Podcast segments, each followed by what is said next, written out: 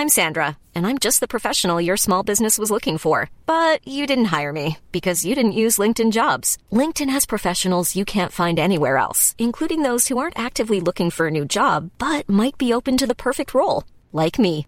In a given month, over 70% of LinkedIn users don't visit other leading job sites. So if you're not looking on LinkedIn, you'll miss out on great candidates like Sandra. Start hiring professionals like a professional. Post your free job on linkedin.com/people today.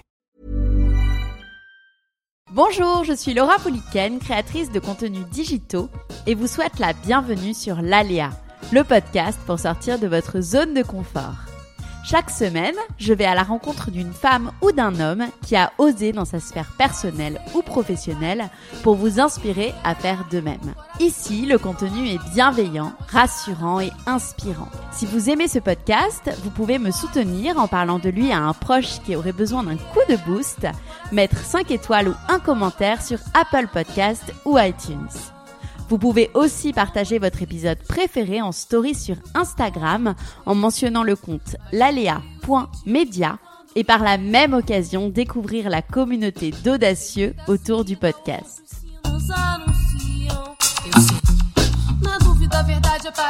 Aujourd'hui, je reçois sur le podcast Pedro Correa, artiste photographe, auteur, conférencier et passionné. Pedro, je l'ai découvert en visionnant la vidéo de son discours prononcé le 29 novembre 2019 lors de la cérémonie de remise des diplômes d'ingénieur civil à l'UC Louvain. Discours qui m'a fait réfléchir et pleurer.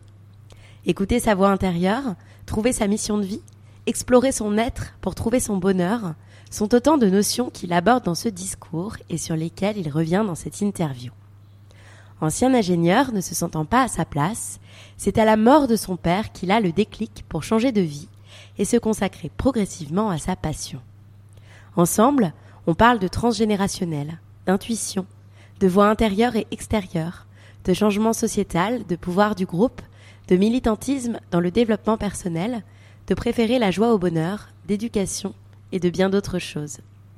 Je retiens des dizaines de leçons de cet épisode, dont les suivantes. Changer de vie, de voix, d'entourage prend et demande du temps. Préférer la joie au bonheur, prendre note du degré de joie que l'on ressent lorsque l'on fait telle ou telle chose et s'en servir de boussole intérieure pour effectuer des changements. S'écouter soi et uniquement soi. Bonne écoute. Bonjour Pedro. Bonjour Laura. Je suis ravie de t'avoir euh, avec moi aujourd'hui sur le podcast à distance. Euh, ma première question, elle est très simple. J'ai l'habitude de la poser à mes invités. Comment tu vas? Ah, euh, je vais bien. C'est une question qu'on pose souvent, mais qu'on répond rarement honnêtement, ou on prend rarement le temps de, vraiment la répondre. non, moi je vais bien. je vais, je vais même très bien. Ouais. Oui, je, je suis assez, assez serein, euh, confiant, euh, excité par, euh, par les projets, par tout ce qui arrive. très heureux avec ma famille. Mais, voilà, mon écriture et, et tout ça. Et, ravi d'être ici avec toi ce matin. Génial. certains artistes que j'ai reçus pendant ou juste après le confinement, me disaient qu'ils avaient vu leur art un petit peu, euh, enfin leur créativité un petit peu altérée euh, pendant le Covid et le confinement. Est-ce que ça a été ton cas? Oui. Euh, oui, forcément, ça a été mon cas et à la fois mon cas est un peu particulier. parce que donc moi je, je, donnais ce discours aux, jeunes diplômés fin 2019, donc vraiment quelques mois avant le confinement. Mhm. Et euh, qui est devenu viral euh, très très vite. Il a été vu des millions de fois. Et, euh, suite à ça, la maison d'édition, l'Iconoclaste à Paris, qui est une, très, très belle et grande maison d'édition, m'a proposé d'écrire un livre qui, coïncidence ou pas, était déjà en train était déjà dans, dans, mes tiroirs en fait, que j'avais commencé à écrire il y a deux ans auparavant. Et euh, ce qui fait que une fois que le Covid et, le confinement sont arrivés, euh, autant toutes mes expositions ont été annulées, autant euh, du coup ça m'a vraiment donné beaucoup de, temps et de ça a tout libéré en fait pour écrire ce livre. Et donc c'est forcément oui, il y a tout mon, horaire, ma planification, mes projets qui ont été chamboulés, mais mais à la fois, je dois dire que exceptionnellement, ou en tout cas, je, je, me sens très, euh, très chanceux euh, d'avoir pu, avoir pu euh, bénéficier de ce changement qui est en fait tombé à, point nommé et qui a permis en fait que ce livre sorte assez rapidement. J'ai eu du, de janvier à, juillet pour, pour l'écrire tranquillement. Ouais. Et aujourd'hui, du coup, comment tu te présenterais? Est-ce que tu dirais que tu es un photographe, un écrivain, un inspirateur C'est difficile. comment tu, tu, te décrirais? Ouais, pour tous, tous, tous les gens comme ça qui... Euh, euh, les slashers, les, je sais pas comment on appelle ça. Slashers, ouais, c'est pas mal utilisé. ouais. Mais c'est difficile du coup parce que on n'aime plus trop, enfin moi j'aime plus trop me définir par... Euh, en tout cas avant, je n'aimais pas trop me définir par ma, mon poste de travail. Maintenant, c'est difficile parce que ça embrasse tellement mes passions que que oui, je, je, peux dire que je suis à la fois artiste photographe, euh, auteur, conférencier euh, et père euh, de deux enfants, deux fils. ouais, je trouve que c'est déjà pas mal. Euh, comme toutes mes interviews, j'ai l'habitude de faire beaucoup de recherches sur mes invités en amont. Ah et tu dis à un moment dans une interview, et on va rentrer de toute façon euh, plus dans, dans, le vif du sujet, tu dis quand je me retrouve en face de quelqu'un énervé par mes idées au point d'en devenir agressif, je sais que c'est quelqu'un dans la souffrance qui est remué par ce qu'il entend. Et ensuite tu ajoutes donc par rapport à ton discours euh, que, tu, que tu as fait, euh, je ne peux que semer la graine et semer la discorde intérieure. Donc j'ai deux questions. Dans quelle mesure en fait les gens ont été dérangés, ont pu être dérangés à un moment parce que tu dis, parce que tu exposes comme idée, et on y, revient, on y reviendra aussi euh, tout au long de l'interview. Et qu'as-tu voulu dire par cette phrase, le fait de semer la graine et semer la discorde intérieure? Mmh Oui. par rapport au, retour, euh, ils ont, enfin, l'énorme euh, majorité des, retours ont été extrêmement touchants. Euh, vraiment, je ne sais pas si on peut dire qu'ils sont positifs, mais en tout cas, voilà, moi je les ai tous trouvés extrêmement touchants. De, remerciements, beaucoup du fait de, se sentir moins seul il y avait vraiment cette idée du fait d'avoir dit quelque chose que, les gens attendaient, que les gens savaient. Donc, j'ai rien dit de nouveau. Il y a, il y a, il y a ce, ce, il y a ce constat-là qui, euh, qui, moi, au début, m'a surpris, en fait, parce que je me suis dit, comment est-ce que c'est devenu tellement viral alors que je dis vraiment rien d'extraordinaire? De, mm. enfin, je dis juste que qu'il faudrait euh, commencer à se poser les bonnes questions lorsqu'on a un diplôme. Les, les, bonnes questions étant celles euh, qui, qui, a, qui, ont attrait à, la joie, au bonheur, à ce qui nous meut vraiment, euh, ce qui nous touche, ce qui nous passionne, plutôt qu'à euh, voilà où, est-ce que euh, je vais être payé le plus, où est-ce que je vais avoir la, meilleure voiture de société. c'est quelque chose qui moi me semblait assez universel, basique. Mm. Ouais, assez assez obvious, mm. élémentaire. Mmh, mais, euh, mais et que du coup tout le monde euh, savait au fond de soi que c'était que c'était euh, quelque chose d'important mais mais qu'il était voilà que quelque part la société attendait d'être dit à voix haute quoi mmh. j'ai dit à ce moment-là quelque chose que beaucoup pensaient et qui n'osaient pas dire à, dire en public et le fait de l'avoir dit tel voilà à cet endroit-là non seulement en public mais carrément dans un un, un auditoire de, de Polytechnique. Euh, ça, ça, ça vraiment de réveiller beaucoup de conscience, je pense, qui, malgré le fait de savoir, euh, d'avoir ce message en, elles, ils l'ont vraiment intégré. Ils se sont dit, en fait, euh, peut-être que je devrais euh, donner plus de place à, cette intuition que, j'ai en moi. Euh, et donc, pour revenir à, à, cette graine, euh, je pense que cet éveil-là, par rapport à soi-même, par rapport à ses certitudes, à, ce que l'on veut faire dans la vie, ses passions, euh, sa voix intérieure, tout ce dont, je parle à ce moment-là, euh, qui sont des, des termes assez subtils, c'est des choses qui prennent du temps, tu vois, il n'y a, a, pas de déclic soudain, il n'y a pas de changement comme ça qui puisse se faire du jour au lendemain. donc je pense que je ne peux que semer la graine de ce doute ou, de, je crois que tu, tu dis que, que, je prononce le mot de, de la discorde. Oui. Je me rappelle plus d'avoir, euh, je me rappelle plus où ce que j'ai dit cette phrase-là. mais, euh, mais oui, ça, ça je pense que ça me ressemble. C'est, en tout cas semer euh, un questionnement, une remise en question, ouais, qui, qui, qui, te, qui te met du coup quelque part en inconfort parce que tu remets en question des choses qui ont été acquises et peut-être élémentaires pour toi pendant des, des, années, voire des générations. Mais euh, je pense que c'est important et presque nécessaire de remettre tout ça en question pour se retrouver soi-même. Euh, et comme, euh, comme anecdote, par rapport à ça, qui, illustre pas mal, j'ai eu, eu énormément de, de, commentaires de gens qui ont écouté le discours. et j'ai eu aussi quelques commentaires d'étudiants qui étaient dans la salle ce, ce soir-là. Donc qui étaient les premiers impliqués, les premiers visés. Et il y avait un, jeune étudiant, enfin, il, venait d'avoir son diplôme et il allait commencer à travailler euh, le lundi d'après. Il était déjà en, burn-out euh, avant même de commencer, tellement ça l'a angoissé ce poste. Mmh. Et il me dit, euh, ce soir-là, enfin, lui, il avait été là un peu, déjà, il était un peu dégoûté de, de, la vie qu'il attendait.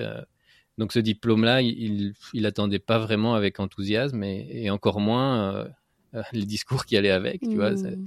Il s'attendait à un discours euh, classique. Euh. Bah, classique comme d'habitude, qui, continuiste, quoi, non Un discours qui, qui, va dans la continuation de tout ce qui a été fait là, qui le, réconforte dans leur choix, etc. Et moi, j'ai fait tout l'inverse. En fait, c'est au début de l'école que tu devrais, que aurais dû faire ce discours et pas à la fin. Je, ne suis pas sûr qu'on m'inviterait du coup. mais, mais donc, ce qu'il me disait, c'est que ce soir-là, il, déjà, il n'a pas dormi et il a vomi toute la nuit. Et, donc ça illustre bien cette question du fait de, remuer les entrailles, de remuer, euh, rien qu'avec des mots, remuer certaines certitudes, les remettre en question. Et, euh, cette personne, euh, maintenant, c'est deux ans plus tard, ben, il, est, photographe. et, il est très heureux, et, c'est pas facile, forcément, parce qu'il n'a pas fait ça du jour au lendemain. Donc, comme moi, il, a dû faire des aménagements, des pauses, revenir, euh, questionnement, des doutes, c'est tout un chemin qui commence. Hmm. Et pour comprendre, puisque tu es en effet passé donc euh, d'ingénieur à, artiste, euh, c'est une question que je pose à tous mes invités. Je sais qu'on doit beaucoup aussi te la poser sur les podcasts auxquels tu participes, mais je n'ai volontairement pas écouté les autres podcasts auxquels tu as participé. Mhm. quel enfant étais-tu pour comprendre aussi, bah voilà, quel genre de petit garçon tu étais et que faisaient tes parents Ouais, mon, père était euh, prof de littérature euh, française et espagnole, de là que, que l'on ait euh, beaucoup voyagé en France. Donc moi, je, je, suis né à Madrid, mais je suis très vite, enfin on a tous très vite déménagé à Avignon. Donc j'ai appris l'espagnol, forcément mes parents sont, toute ma famille est en Espagne. Mais on a passé ces huit premières années à Avignon. Donc j'ai appris, j'étais très tôt bilingue avec l'accent du Sud que j'ai perdu depuis. Et, et puis on est retourné, euh, voilà, on a fait des allers-retours avec Madrid, puis on est arrivé à Bruxelles. Euh, et ma mère était, euh, était artiste. Et, lors de ma naissance, elle, était elle, commençait en fait les beaux-arts. Donc non seulement elle était artiste, mais elle était étudiante mmh. des beaux-arts. Ce qui, pour moi, est quelque chose d'encore plus, plus puissant, puisque c'est au moment où elle-même, elle est en train d'apprendre, d'absorber tout ça.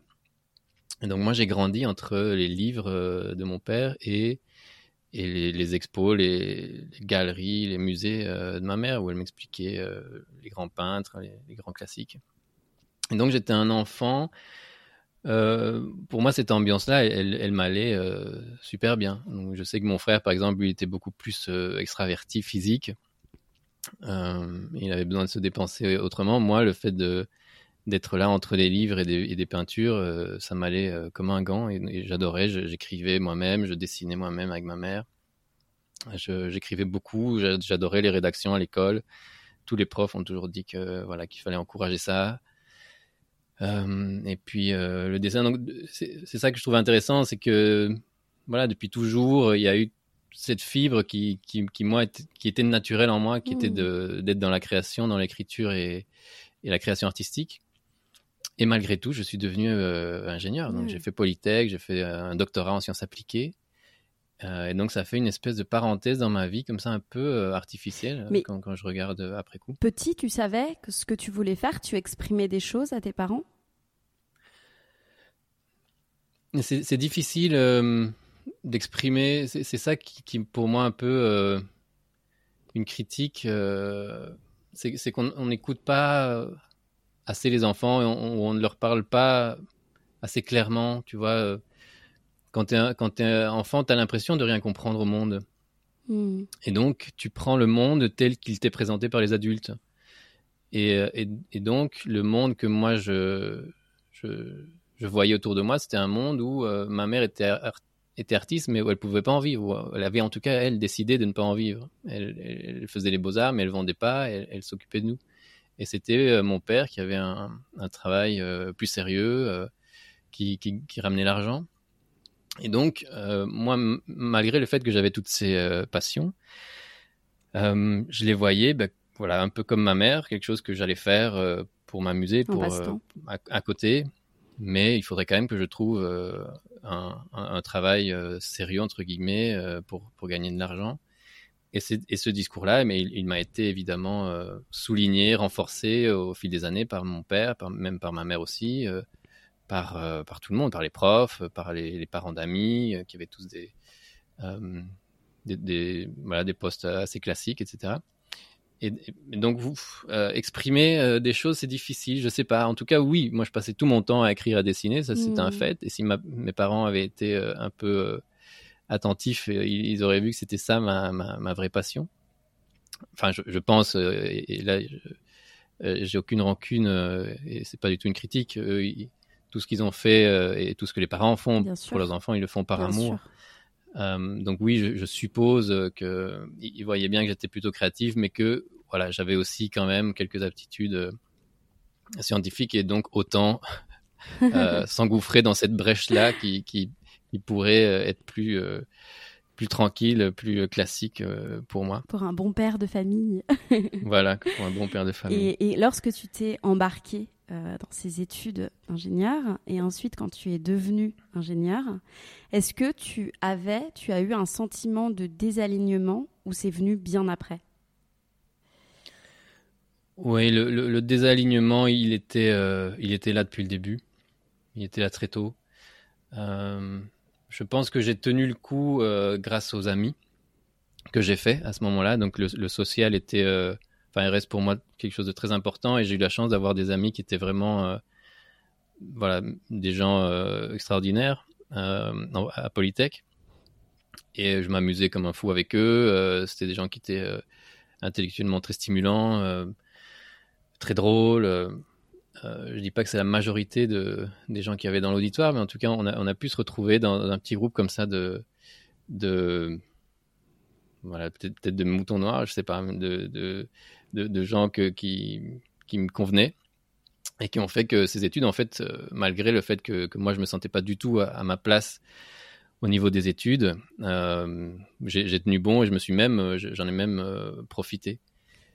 Mais pour répondre à ta question, oui, au fond de moi, je, savais depuis le début que c'était des études qui me correspondaient pas, ou en tout cas qui, qui n'allaient pas faire mon, bonheur. et c'est pour ça que moi, je continuais très très fort à, faire de la création euh, à côté de ça. Donc, euh, pendant mes études d'ingénieur, j'étais aussi critique de cinéma pour un grand groupe euh, de, salles de cinéma. J'ai fait, j'ai créé, j'ai fait un court métrage d'animation par ordinateur. Puis pendant mon doctorat, j'ai carrément suivi des, cours du soir aux Beaux Arts. Donc c'était, voilà, j'ai refusé de, de, de, une vie parallèle. de fermer la porte mmh. complètement. Et donc ça, j'ai vécu bah, j'ai continué à faire vivre ce, côté créatif et artistique en dilettante, comme ça, en, cachette, le, soir, les week-ends, les vacances. Euh, mais, mais résigné, un peu comme tout le monde. Euh, et, depuis, et, ce que j'étais depuis tout petit, c'est euh, voilà, ce que je fais et le monde dans lequel je suis tombé, ce n'est pas ce que j'aime, ce n'est pas ce que j'aimerais faire à plein temps.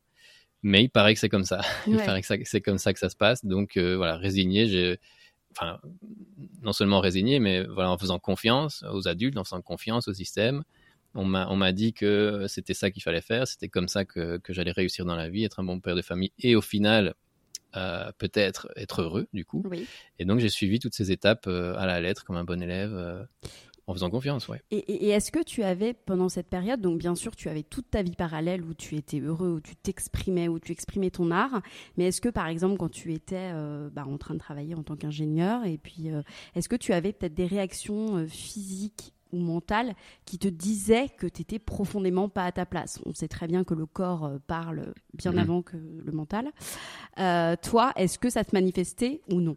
Comme tu étais satisfait de, de ton côté artistique, ça, voilà, t'arrivais à avoir les deux. Euh, oui, oui, j'avais des, euh, j'avais pas mal d'angoisse, ouais. Euh, j'avais,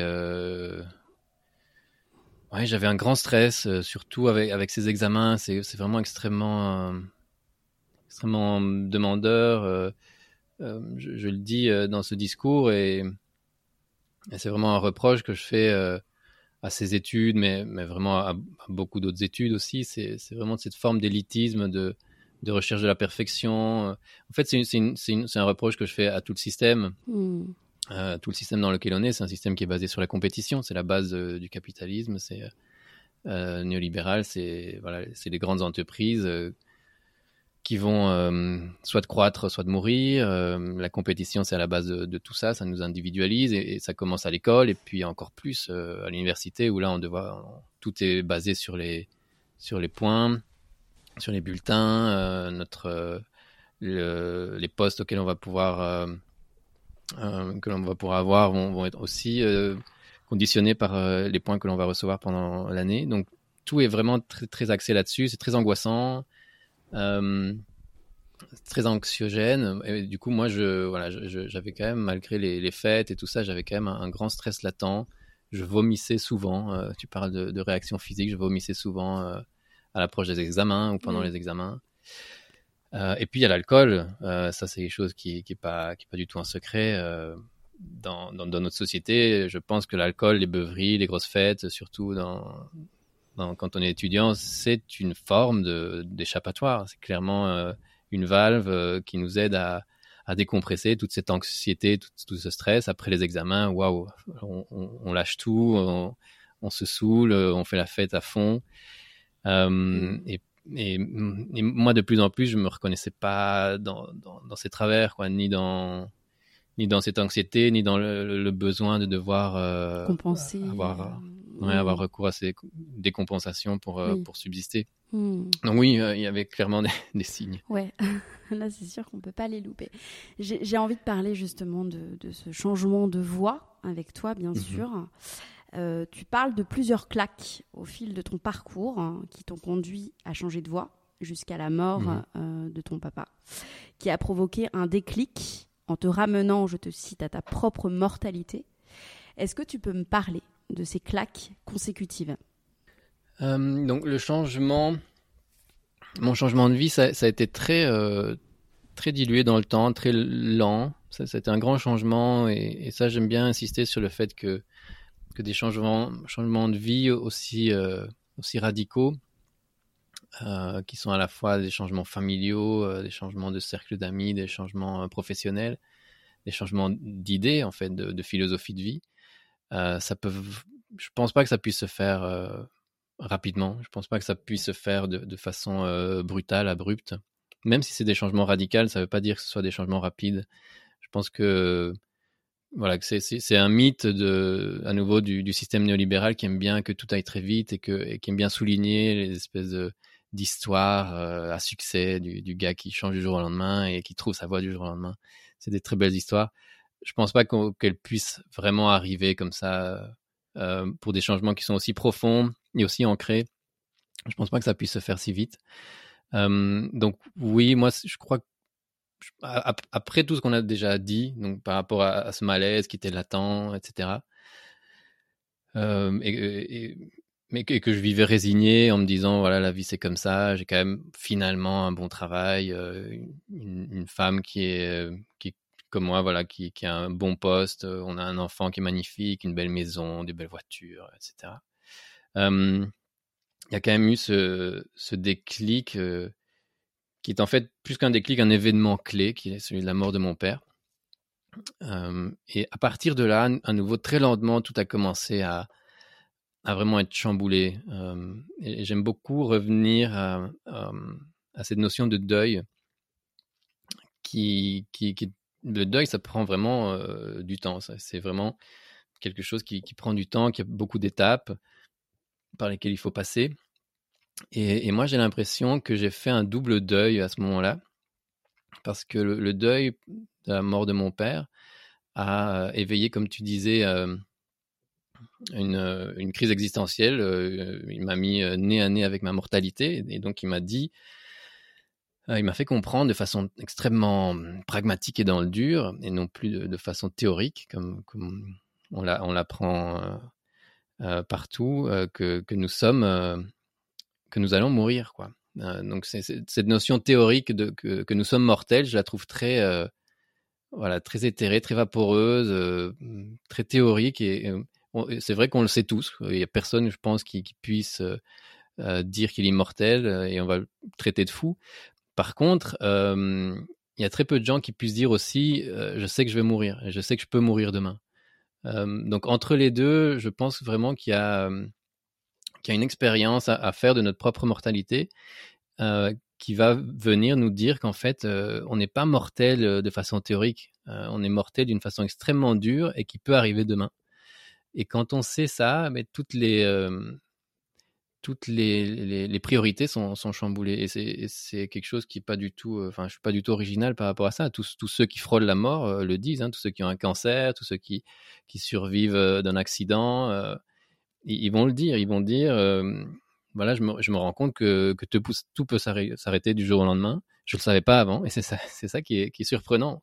Il y, a, vraiment très peu de gens qui se rendent compte qu'en fait, ça peut arriver du jour au lendemain, que chaque seconde est précieuse, et que nos priorités doivent vraiment être en accord avec nous, sinon on est en train de perdre ces, ces précieuses secondes. Elles sont en train de s'écouler comme ça. Et donc, euh, à partir de là, très lentement, euh, voilà, c'est un, processus de deuil qui fait que euh, on commence à, se poser cette question qui m'est venue euh, peu après ça et qui me disait si maintenant que tu sais que tu pourrais mourir demain, est-ce que tu changerais quelque chose à cette dernière journée que tu aurais passée? Et, et, cette question, à partir de là, m'est revenue tous les jours. Euh, et, quand tu te fais cette question, tu te poses cette question tous les jours, ben forcément, euh, tu finis par un moment donné, voilà, tu commences par te dire, voilà, il y a des petites choses, et puis tu finis tôt ou tard par t'attaquer aux, grandes choses, à ces choses qui ont l'air euh, immuables, que tu as fait depuis toute ta vie, qui ont l'air des montagnes immenses à bouger, mais que tu n'as plus le choix. Voilà, moi, mon travail, j'avais j'avais un bac plus neuf, j'étais dans une entreprise, dans un une espèce de, grande ligne droite de, carrière. Tout le monde me, me promettait les meilleurs postes, tout le monde était content avec mon travail. Euh.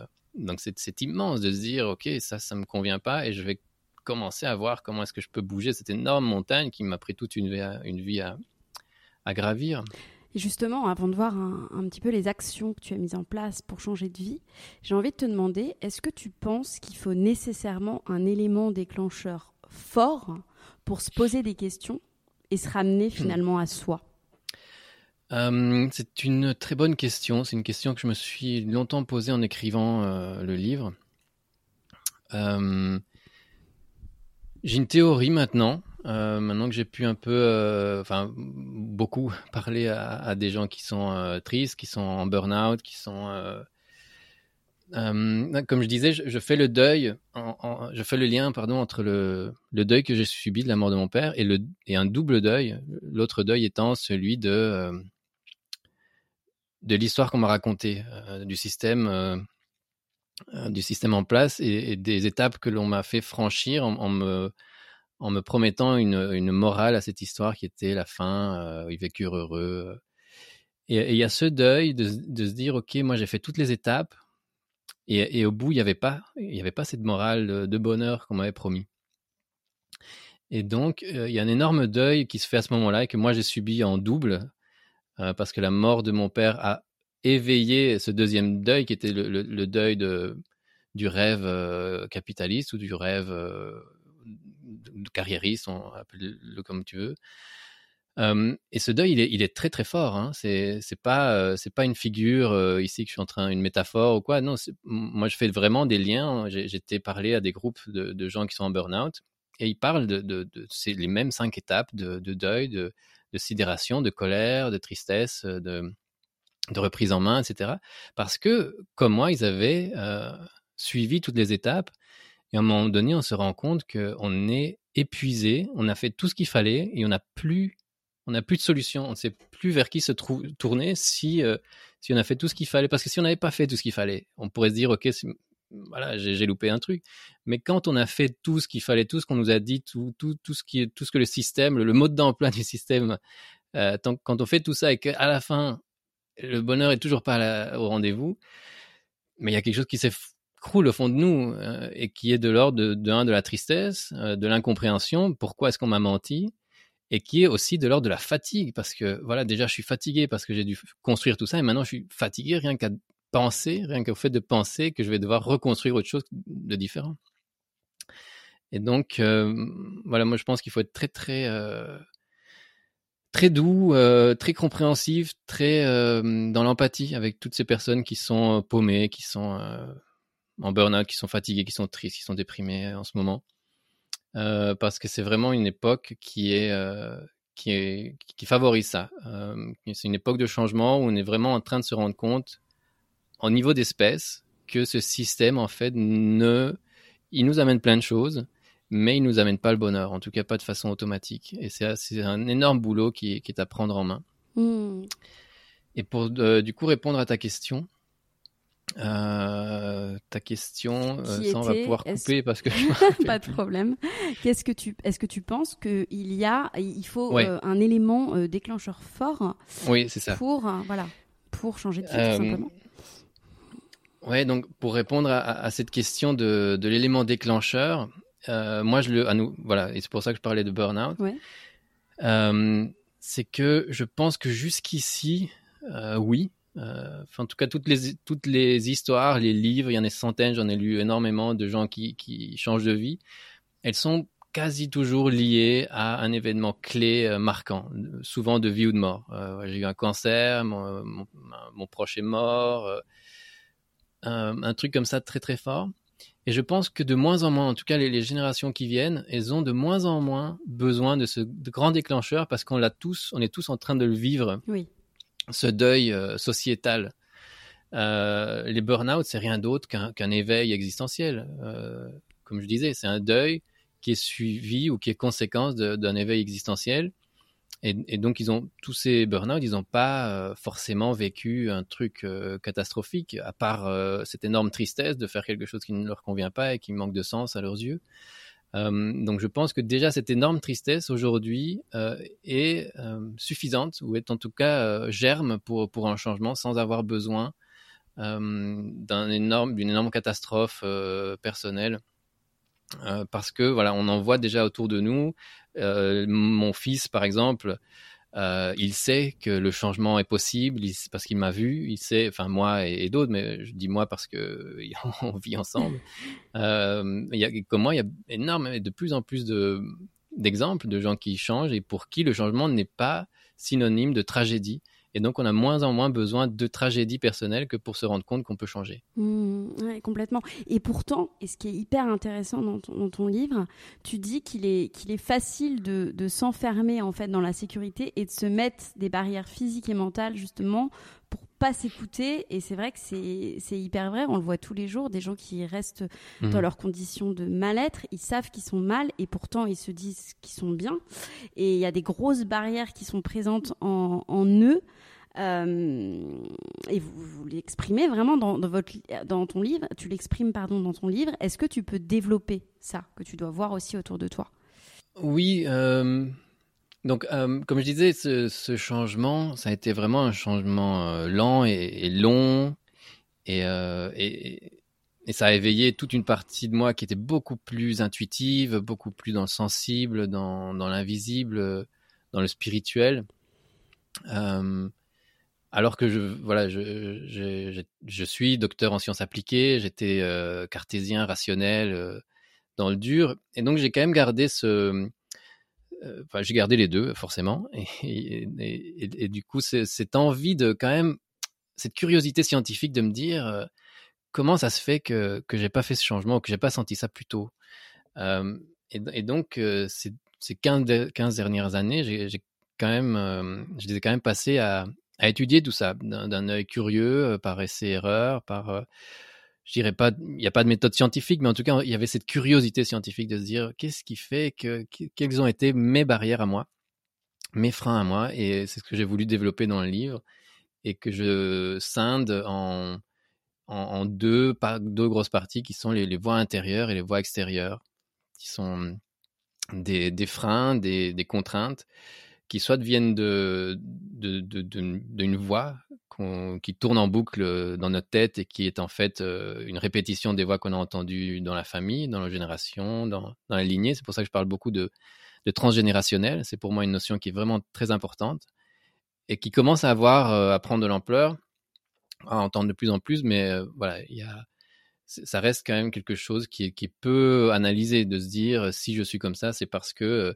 j'ai quand même ça, ça, ça, paraît évident à nouveau, mais si je suis comme ça, il y aura quand même sûrement une composante de toutes ces voix de ma mère, mon père, mon, grand-père, ma grand-mère, qui n'ont pas arrêté de me dire les mêmes choses pendant des années et des années, et surtout pendant des années où nous sommes en formation, en, train d'être formés à la vie, donc la formation de base, le socle éducationnel, quoi. Donc forcément, ces voix intérieures, elles sont extrêmement fortes et en fait, euh, des gens, beaucoup de gens avant moi se sont rendus compte que, que ces voix-là, elles ne sont pas nous. Euh, on peut on peut pas espérer que les voix de nos parents soient les mêmes que ce que nous sommes nous réellement. Donc forcément, oui, il va y avoir des... Tout n'est pas à jeter, évidemment. Ce que ce qu'on disait au début, c'est de remettre en question. Ce n'est pas de tout balayer d'un revers de la main, euh, mais c'est vraiment de tout remettre en question, toutes ces, tous ces conseils, toutes ces lois de de loyauté euh, de lignée. Chez moi, c'était extrêmement fort parce que mon père et mon grand-père s'appelaient euh, comme moi, exactement comme moi. Donc, on a le même prénom et le même nom de famille. Euh, c'est quelque chose qui est possible en Espagne parce qu'on a deux noms de famille. Et donc, ça, parle vraiment d'à quel point, enfin, je, suis un bon, je suis un, bon exemple de, de, la force, de, l'énorme force qu'elles ont, ces voix transgénérationnelles. Parce que mon grand-père a fait la guerre civile en Espagne donc c'était euh, un environnement extrêmement dur. Mon père a, grandi euh, dans un environnement à nouveau euh, dénué de liberté d'expression sous la dictature de Franco. Et donc forcément, ce sont des, messages qui, moi, m'ont été transmis. À la maison, la liberté est fondamentale. ce, qui, est très bien, la solidarité, moi, on pas, mon père disait, on, m'a pas laissé l'exprimer, et, les gens ont besoin de solidarité donc, ce sont devenus des socles importants et que je garde, mais il y a d'autres messages que j'ai dû, dont j'ai mis 35 ans à me défaire. le message de l'excellence, mon père a dû vraiment trimer, se sacrifier pour arriver là où, partant d'où il venait, dans une région extrêmement pauvre d'Espagne, arriver en tant que prof à l'école européenne. Donc il y a vraiment à nouveau tout ce message de sacrifice, de d'efforts, d'excellence, de compétition que, que j'ai totalement euh, suivi aussi. Et, euh, et un jour où je me suis rendu compte, waouh, en fait, euh, c'est pas moi. Moi, je suis pas quelqu'un de, qui, a besoin d'être en compétition, qui a besoin de toujours être le meilleur, qui a besoin d'être dans l'excellence. Et donc, j'ai mis très très longtemps à me défaire de ces voix intérieures. Et puis, il y a les voix extérieures. et celles-là, elles sont, elles sont beaucoup plus faciles à, à voir, à sentir, parce qu'on est tous dedans. Donc, euh, toutes les pubs qui vont vous dire que vous devez ressembler à, ça, à ce qu'il y a dans l'image euh, de la pub, tous les messages euh, des partis politiques auxquels on fait confiance. C'est ça, c'est ça qui est, enfin, que moi je trouve intéressant dans, dans ce, ce, ce, point de société dans lequel on est aujourd'hui, cette époque, cette transition dans, dans laquelle on vit, c'est que on commence vraiment à remettre en question des choses que l'on avait pris comme acquis euh, comme dur comme fer, on y croyait dur comme fer euh, depuis trois générations. Quoi. Donc ce que disent les partis politiques, ce que disent les pubs, moi je me rappelle petit, je faisais confiance aux pubs. Je me disais, mmh. euh, si cette marque dit qu'elle lave plus blanc que blanc, c'est que c'est vrai. Ou si ce truc me dit que c'est bon pour ma santé, ce jus de fruits, c'est que c'est vrai. Mmh. Maintenant, je, sais que c'est faux et, ça a été un choc. Mais oui, mm. c'est un énorme choc de, se rendre compte qu'en fait, c'est faux, c'est totalement faux. Je trouve ça encore choquant aujourd'hui qu'on laisse euh, de, telles énormités euh, être placardées partout dans la ville alors que c'est totalement faux. Et, euh, la bonne nouvelle, c'est qu'on est quand même maître de tout ça. Moi, mes enfants, ils ont grandi, ils ont grandi dans une éducation qui leur dit euh, ce que vous voyez dans, les affiches, euh, toutes ces pubs, c'est faux. Ce n'est pas du tout de l'information. Si vous cherchez de l'information, il faut aller ailleurs. Dans les pubs, c'est des messages qui vont euh, aider certaines personnes qui ont créé ces messages-là. donc, ils vont dire tout et n'importe quoi pour leur propre bénéfice. Hmm. D'ailleurs, pour l'anecdote, un jour, il y a mon, fils qui vient et qui me dit Ah ouais, hmm. on voulait aller voir Jurassic Park, je ne sais plus, le 2 ou le 3. Et euh, il me dit ah mais alors la, date de sortie là c'est faux aussi euh, le, 13 mars. je dis ah non ça c'est différent. Mais mais mais je, me dis chouette au moins il a il a, compris, que que tout ça c'est voilà c'est pas de l'information sauf euh, sauf les dates de sortie des films. donc voilà il y, a toutes ces toutes ces voix contraignantes extérieures qui vont nous dire que qu'on doit avoir beaucoup d'argent qu'on doit avoir des grandes voitures parce qu'alors on on va pouvoir montrer à notre voisin qu'on a réussi dans la vie, euh, qu'on est en compétition avec les autres, euh, qu'on a besoin de, maisons plus grandes, de jardins plus grands, de, voitures plus grandes, de, Rolex plus grands. Donc ça, c'est à nouveau des, messages qui nous gardent, euh, qui nous gardent un peu prisonniers, à nouveau de, cette mmh. démarche qui est d'accumulation de pas du tout d'introspection ni de savoir qu'est-ce que l'on veut nous euh, réellement dans la vie. Mmh, bien sûr, non, mais je, rebondis juste sur ce que tu as dit aussi sur le transgénérationnel. C'était mmh hyper intéressant et c'est vrai qu'on en parle beaucoup sur le podcast. Euh, ah oui. Et c'est mmh aussi euh, c'est les voix en fait qu'on entend et c'est aussi les voix dont on hérite sans même qu'on le sache en fait, qui sont dans notre inconscient et ce qu'on a projeté sur nous avant même notre naissance et, et on, on, en hérite sans même s'en rendre compte. Et c'est vrai que c'est hyper, euh, c'est ouais, c'est hyper intéressant d'en de, parler et, et, et c'est super juste ce que ce que tu dis ce que t'exprimes. Euh, toi, quand tu, quand tu, du coup, tu as voulu te défaire hein, de tout ça et que tu as euh, décidé, alors on a bien compris que c'était long, que c'était un cheminement, mais tu as hmm. décidé de te consacrer en fait à la voie qui t'était destinée, à ta passion. Quelle action euh, tu as mise en place pour atteindre ce rêve?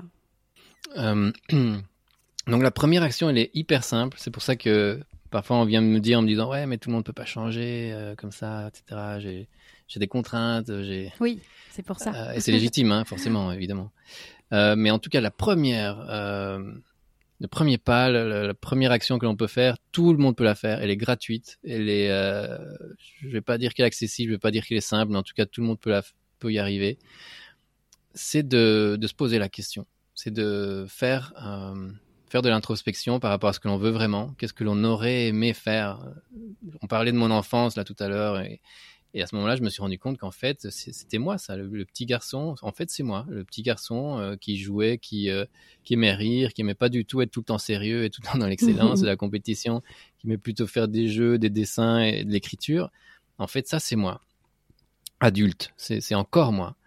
Euh, et on l'a étouffé, ce petit gosse, avec plein de choses, mais, mais cette voix, elle a toujours été là. Et la preuve, elle, elle était toujours là en coulisses. J'ai fait les beaux-arts, j'ai continué à écrire. Donc, forcément, quand c'est quelque chose qui est long comme ça, qui dure toute une vie, quand c'est une voix du cœur qui, est là depuis le début, qui, nous revient, c'est que forcément elle est juste, c'est que forcément c'est nous. Et donc, ce qui ne coûte rien, c'est de se demander c'est quoi cette voix qui est là depuis le début, qui est là depuis toujours, et, qui me revient de temps en temps, et qui me, peut-être m'obsède, peut-être m'attriste, euh, voilà, qui, vient me, titiller euh, depuis très longtemps, et qui vient euh, par épisode, sporadiquement. Et, le deuxième pas qui ne coûte rien non plus, c'est de dire, OK, je vais la prendre au sérieux, cette voix, et comment est-ce que je peux faire pour lui faire une place dans ma vie? Euh, Quel plan je peux faire pour donner de la place à cette idée-là? Et c'est ce que j'ai commencé quand j'ai fait les beaux-arts. OK, c'était en soir, c'était des, cours du soir. Euh, mais c'est possible, voilà. Mmh, pour moi, c'est en tout cas c'est possible. Je, pense que c'est accessible. C'était c'était c'est les beaux arts euh, de la ville de Bruxelles, donc c'est vraiment pas très cher. C'est c'est chose c'est public, etc. Euh, et, de fil en aiguille, j'ai commencé à donner de plus en plus de place à, cette voie-là dans, ma vie. Donc ça ne veut pas dire qu'il faut que ce soit rémunérateur, en tout cas pas dès le début, etc. C'est pour ça que je dis que c'est tout le monde, euh, tout le monde a accès à ça à partir du moment où on va doucement, où on, fait les tests et on fait des, étapes qui ne qui ne coûtent pas grand-chose. Elles vont nous coûter en termes d'inconfort euh, parce que ça nous questionne. Euh, enfin, moi, ces années-là, je me rappelle, c'était extrêmement inconfortable parce que je me dis est-ce que voilà qui je suis où je vais? Est-ce que je suis dans le bon? Est-ce que je suis dans le juste? Voilà c'est clairement des, moments de questionnement qui sont toujours inconfortables mais mais que tout le monde peut faire. Donc là ça coûte pas d'argent ça coûte pas d'investissement. C'est vraiment commencer à donner une place de plus en plus importante à cette voix intérieure qui est en nous. Et jusqu'au jour où j'ai fait la première véritable étape où là c'était vraiment un premier pas dans le dur, un peu risqué, un peu euh, osé, euh, qui était le, ne pas de demander euh, un temps partiel. Donc ça, ça a été, ça, continue cette logique des petits pas et cette logique de donner de l'espace, de plus en plus d'espace et voir jusqu'où on peut aller avec cette place qu'on lui, qu'on lui laisse dans, dans, dans notre vie. Et, et c'est pour ça que j'aime beaucoup ce livre de Ken Robinson que je cite à la fin, dans la bibliographie de, mon livre, euh, livre de Ken Robinson qui s'appelle L'élément. J'aime beaucoup parce que c'est un, c'est un recueil de, de toutes ces personnes qui ont trouvé leur voie. Ce qu'il appelle lui l'élément, c'est, euh, c'est la conjonction de, de, nos capacités, de nos aptitudes et, euh, et, de, et de la joie. Quand on est dans un endroit où on est bon et en plus ça nous, ça nous donne de la joie, là, on sent, sent plus le temps passer, et là, on sait qu'on est dans notre élément, ou ce que d'autres appellent le flow, on, en parle beaucoup, ou l'ikigai. Et, euh, donc, ma, technique euh, ou ma stratégie, ça a été, OK, je, vais me situer dans cet élément-là, et je vais lui donner de plus en plus de place pour voir jusqu'où je peux aller. Et Ken Robinson, dans son livre, il dit, euh, voilà, il y a des gens, il y a des personnes pour qui cet élément ne peut pas dépasser les soirées, les week-ends et les vacances. Et c'est très bien parce qu'au moins il existe dans, sa vie. Il y a des gens qui se disent, comme je vais pas pouvoir en vivre, comme euh, je vais pas pouvoir en faire autrement que dans mes week-ends et mes vacances, alors je le fais pas. Et alors ils se privent de, leur vraie voix qui est en eux et qui a vraiment besoin de s'exprimer. C'est vraiment pas une blague. C'est pour ça qu'ils sont venus sur Terre. et donc moi j'ai fait ce pari de me dire ok je vais voir jusqu'où je peux aller. Donc j'ai commencé petit à petit, puis j'ai demandé ce temps partiel donc, je travaillais plus que quatre jours semaine au lieu de cinq. En tant que chef de projet dans une grande multinationale, c'est, c'est pas anodin. Ça, a vraiment été un grand chamboulement. Ça n'a pas été bien accueilli. Heureusement, en Belgique, il y a une loi qui, oblige tout employeur à accepter ce genre de choses quand ça vient d'un, parent avec un enfant en bas âge. Donc, moi, j'ai utilisé, entre guillemets, le fait que j'avais un fils qui avait, à, ce moment-là, je crois qu'il avait 3 ou 4 ans pour dire que j'avais besoin d'un temps partiel. Euh, et non seulement il peut pas être refusé, mais en plus euh, on doit garantir le poste. Ils, ne peuvent pas me virer. Euh, donc la Belgique pour ça est vraiment bien faite. et donc malgré le fait qu'il y avait cette pression sociale qui m'empêchait, donc moi j'allais mal vu. je disais au début que j'avais un plan de carrière, que mes supérieurs m'avaient promis des choses. Je savais que là ça allait remettre tout ça en question et ça allait le mettre à mal, mais je me suis dit ça vaut la peine c'est un risque à prendre. Et, euh, j'ai fait fi de, cette pression sociale et j'ai dit, voilà, j'ai quand même besoin de, ce 4-5e. Donc ça, ça a été mon premier, ma première étape. Et là, à partir de là, ça a fait boule de neige parce qu'à partir du moment où on met son cœur et son temps et son énergie dans, ce qui vient de nos tripes, euh, j'ai eu la chance que ça marche euh, assez rapidement. Au bout de combien de temps tu as réussi à en vivre, si on peut dire ça comme ça euh, forcément, ça a mis du temps. Moi, quand je dis que ça marche, ça veut pas dire que j'arrive à en vivre, mais ça, ça, veut dire que c'est euh, c'est encourageant, quoi. Que voilà, il y a des ventes. Que voilà, je sais que c'est pas un flop total. Oui. donc j'ai commencé, euh, par exemple, après ce 4-5e, j'ai fait j'ai fait ma première exposition de photos à Bruxelles. c'était un grand pas pour moi parce que voilà, c'était la première fois que je, je présentais. Il y, a plein d'étapes à, franchir pour pouvoir faire ça. Donc mon, projet devait quand même déjà commencer à être bien solide, etc.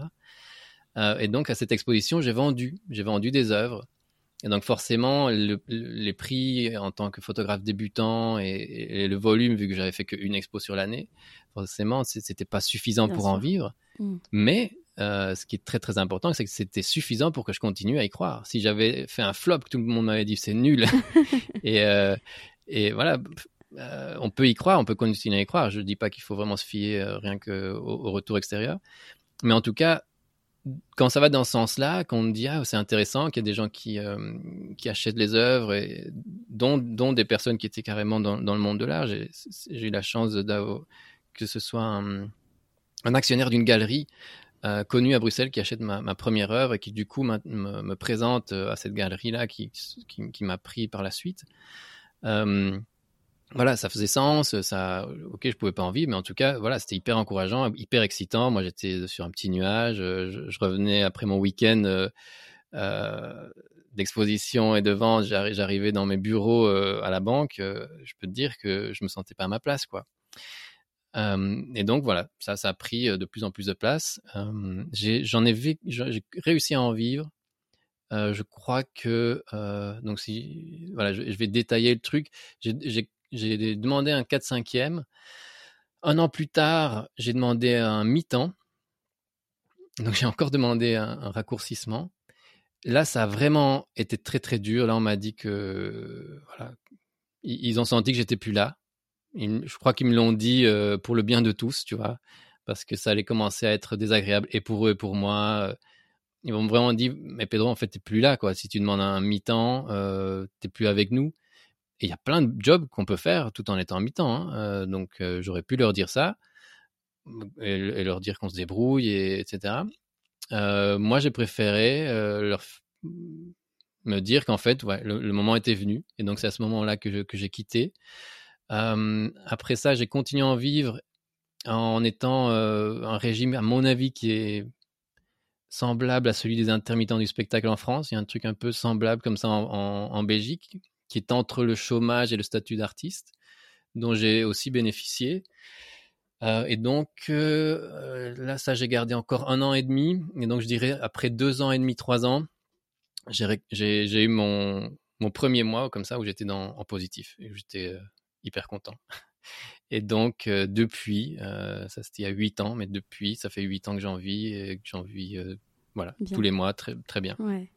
Et, et, tu écris, je te cite, Le courage n'est pas l'absence de peur, mais avoir peur et agir quand même. Et dans ce podcast, on parle beaucoup de peur hein, mmh. liées aux prises de risques, aux sorties de zone de confort, au changement de vie. Est-ce que tu avais, toi, des peurs? Et est-ce que tu par exemple, est-ce que tu as pu, par exemple, avoir peur de ce qu'on allait penser de toi, peut-être euh, par rapport au statut social ou, d'autres peurs, en fait, euh, que tu as eues et puis peut-être que tu as encore hein? Ouais. Euh, ouais, les, peurs par rapport au statut social, pas trop. parce que j'avais toujours eu la chance ou la malchance d'être un peu à l'écart, comme je disais, un peu à l'écart, un peu différent des autres j'étais dans les rangs de l'école, j'étais j'étais un peu en avance. Après à l'UNIF, j'étais un peu l'ingénieur artiste, enfin, le truc euh, on ne croise pas tous les jours. Je faisais des films d'animation, des critiques de cinéma alors que j'étais en polytech. Donc voilà, je faisais de la musique aussi. J'avais vraiment l'habitude, voilà, le regard extérieur. J'ai eu la chance de, de pas trop m'arrêter là-dessus. Je crois que c'est ça aussi qui m'a aidé à, à demander ce 4-5e et ce mi-temps en me disant voilà, euh, j'ai l'habitude de, faire des choses que les autres font pas. Euh, donc pourquoi pas ça aussi, même si ça met en, péril les choses de base. Par contre, quelque chose qui était extrêmement dur pour moi, extrêmement difficile, euh, et, à nouveau on va parler du transgénérationnel, où j'en ai déjà parlé un peu par rapport à la, guerre civile de mon grand-père et tout ça, c'était la peur du manque. donc ça, c'était vraiment très dur. Quand on passe d'être employé qu'on a un beau salaire qui tombe tous les mois, plus un, un 14e mois, plus tout ça, et que du jour au lendemain, on se dit, voilà, euh, il n'y a plus rien qui est sûr. Euh, on a confiance et on sait que ça va arriver, euh, mais on ne sait pas quand, ni si ça va être tous les deux ou trois mois. Ça, c'était vraiment très, très dur pour moi. Et donc, j'ai dû faire un travail de transgénérationnel mais de, et de suivi psy plus classique pour parler de tout ça, pour voilà, le, vocaliser, le, sortir, le, euh, le nommer. Quoi. Je, crois que c'est très important de nommer les choses et de se rendre compte, de se rendre compte que j'avais déjà un problème de, peur du manque. C'est déjà le, début de, pour pouvoir en le, traiter et en parler. donc ça, c'est quelque chose qui m'a poursuivi longtemps, le, passage du statut d'employé au statut d'indépendant. Même voilà, pour moi, être artiste, c'est être indépendant comme un autre. On vend des photos, on ne sait pas quand. On, on, fait beaucoup d'investissements par rapport au networking, par rapport à, plein de choses. Et puis parfois ça tombe, parfois ça tombe pas. Et moi, ce qui m'a beaucoup aidé, c'est de me diversifier. Donc, en effet, je vendais en galerie. J'étais assez rapidement représenté dans, plein de galeries à travers le monde. Donc, j'avais eu l'intuition que vendre uniquement en Belgique, ça allait être un peu difficile. Et donc, j'ai eu assez rapidement des galeries à, Paris, à Londres, en Suisse, aux États-Unis, même à Singapour. Comme mais vraiment comme un travail de base d'indépendant, quoi, du gars qui monte, sa boîte et qui doit voir où, ça marche le mieux, etc. Donc vraiment un travail qui était à la fois artistique, créatif, mais aussi entrepreneurial. Et, et, puis, et puis assez rapidement, l'écriture aussi. Ouais. je faisais aussi des photos pour des architectes, donc plus en, commande. Euh, donc il y a des choses que je ne faisais pas parce que je m'interdisais parce que j'avais passé l'âge de, faire des compromis et que j'avais plus envie de faire par exemple des photos de mariage. En plus moi je venais de divorcer donc euh, c'était vraiment euh, quelque chose que j'avais pas envie de faire. mais par contre il y avait des choses qui me plaisaient beaucoup tout en étant dans le domaine de la commande. Donc des photos de reportages d'architecture pour des architectes, pour des villes. ça ça me plaisait beaucoup et ça ça m'a aidé aussi à en vivre et puis, plus récemment est venue l'écriture et, les conférences. Donc, le fait d'avoir pu suivre mes passions et d'en avoir plusieurs m'a aidé en effet à, me diversifier et à un peu calmer cette, peur du manque. Parce que du coup, on, lisse un peu les, rentrées dans le temps. Oui, bien sûr. moi, personnellement, j'ai un petit syndrome de l'imposteur qui peut parfois euh, m'empêcher d'avancer. Est-ce que tu mmh. dirais euh, qu'il faut avoir confiance en soi pour changer de vie ou du moins passer du statut de salarié à indépendant? Et toi, comment tu as fait finalement pour prendre confiance en toi? Euh, pour dépasser le syndrome de l'imposteur. Si tu l'avais, tu peux me répondre que tu avais confiance en toi et que tu n'avais pas de syndrome de l'imposteur. mais, euh, mais je sais pas, est-ce que tu aurais des conseils par rapport à ça et voilà. Hum, hum. Bonne question. Je, pense qu'on l'a tous euh, quand on vient ou quand on débarque en tout cas dans un domaine qui n'est pas le nôtre.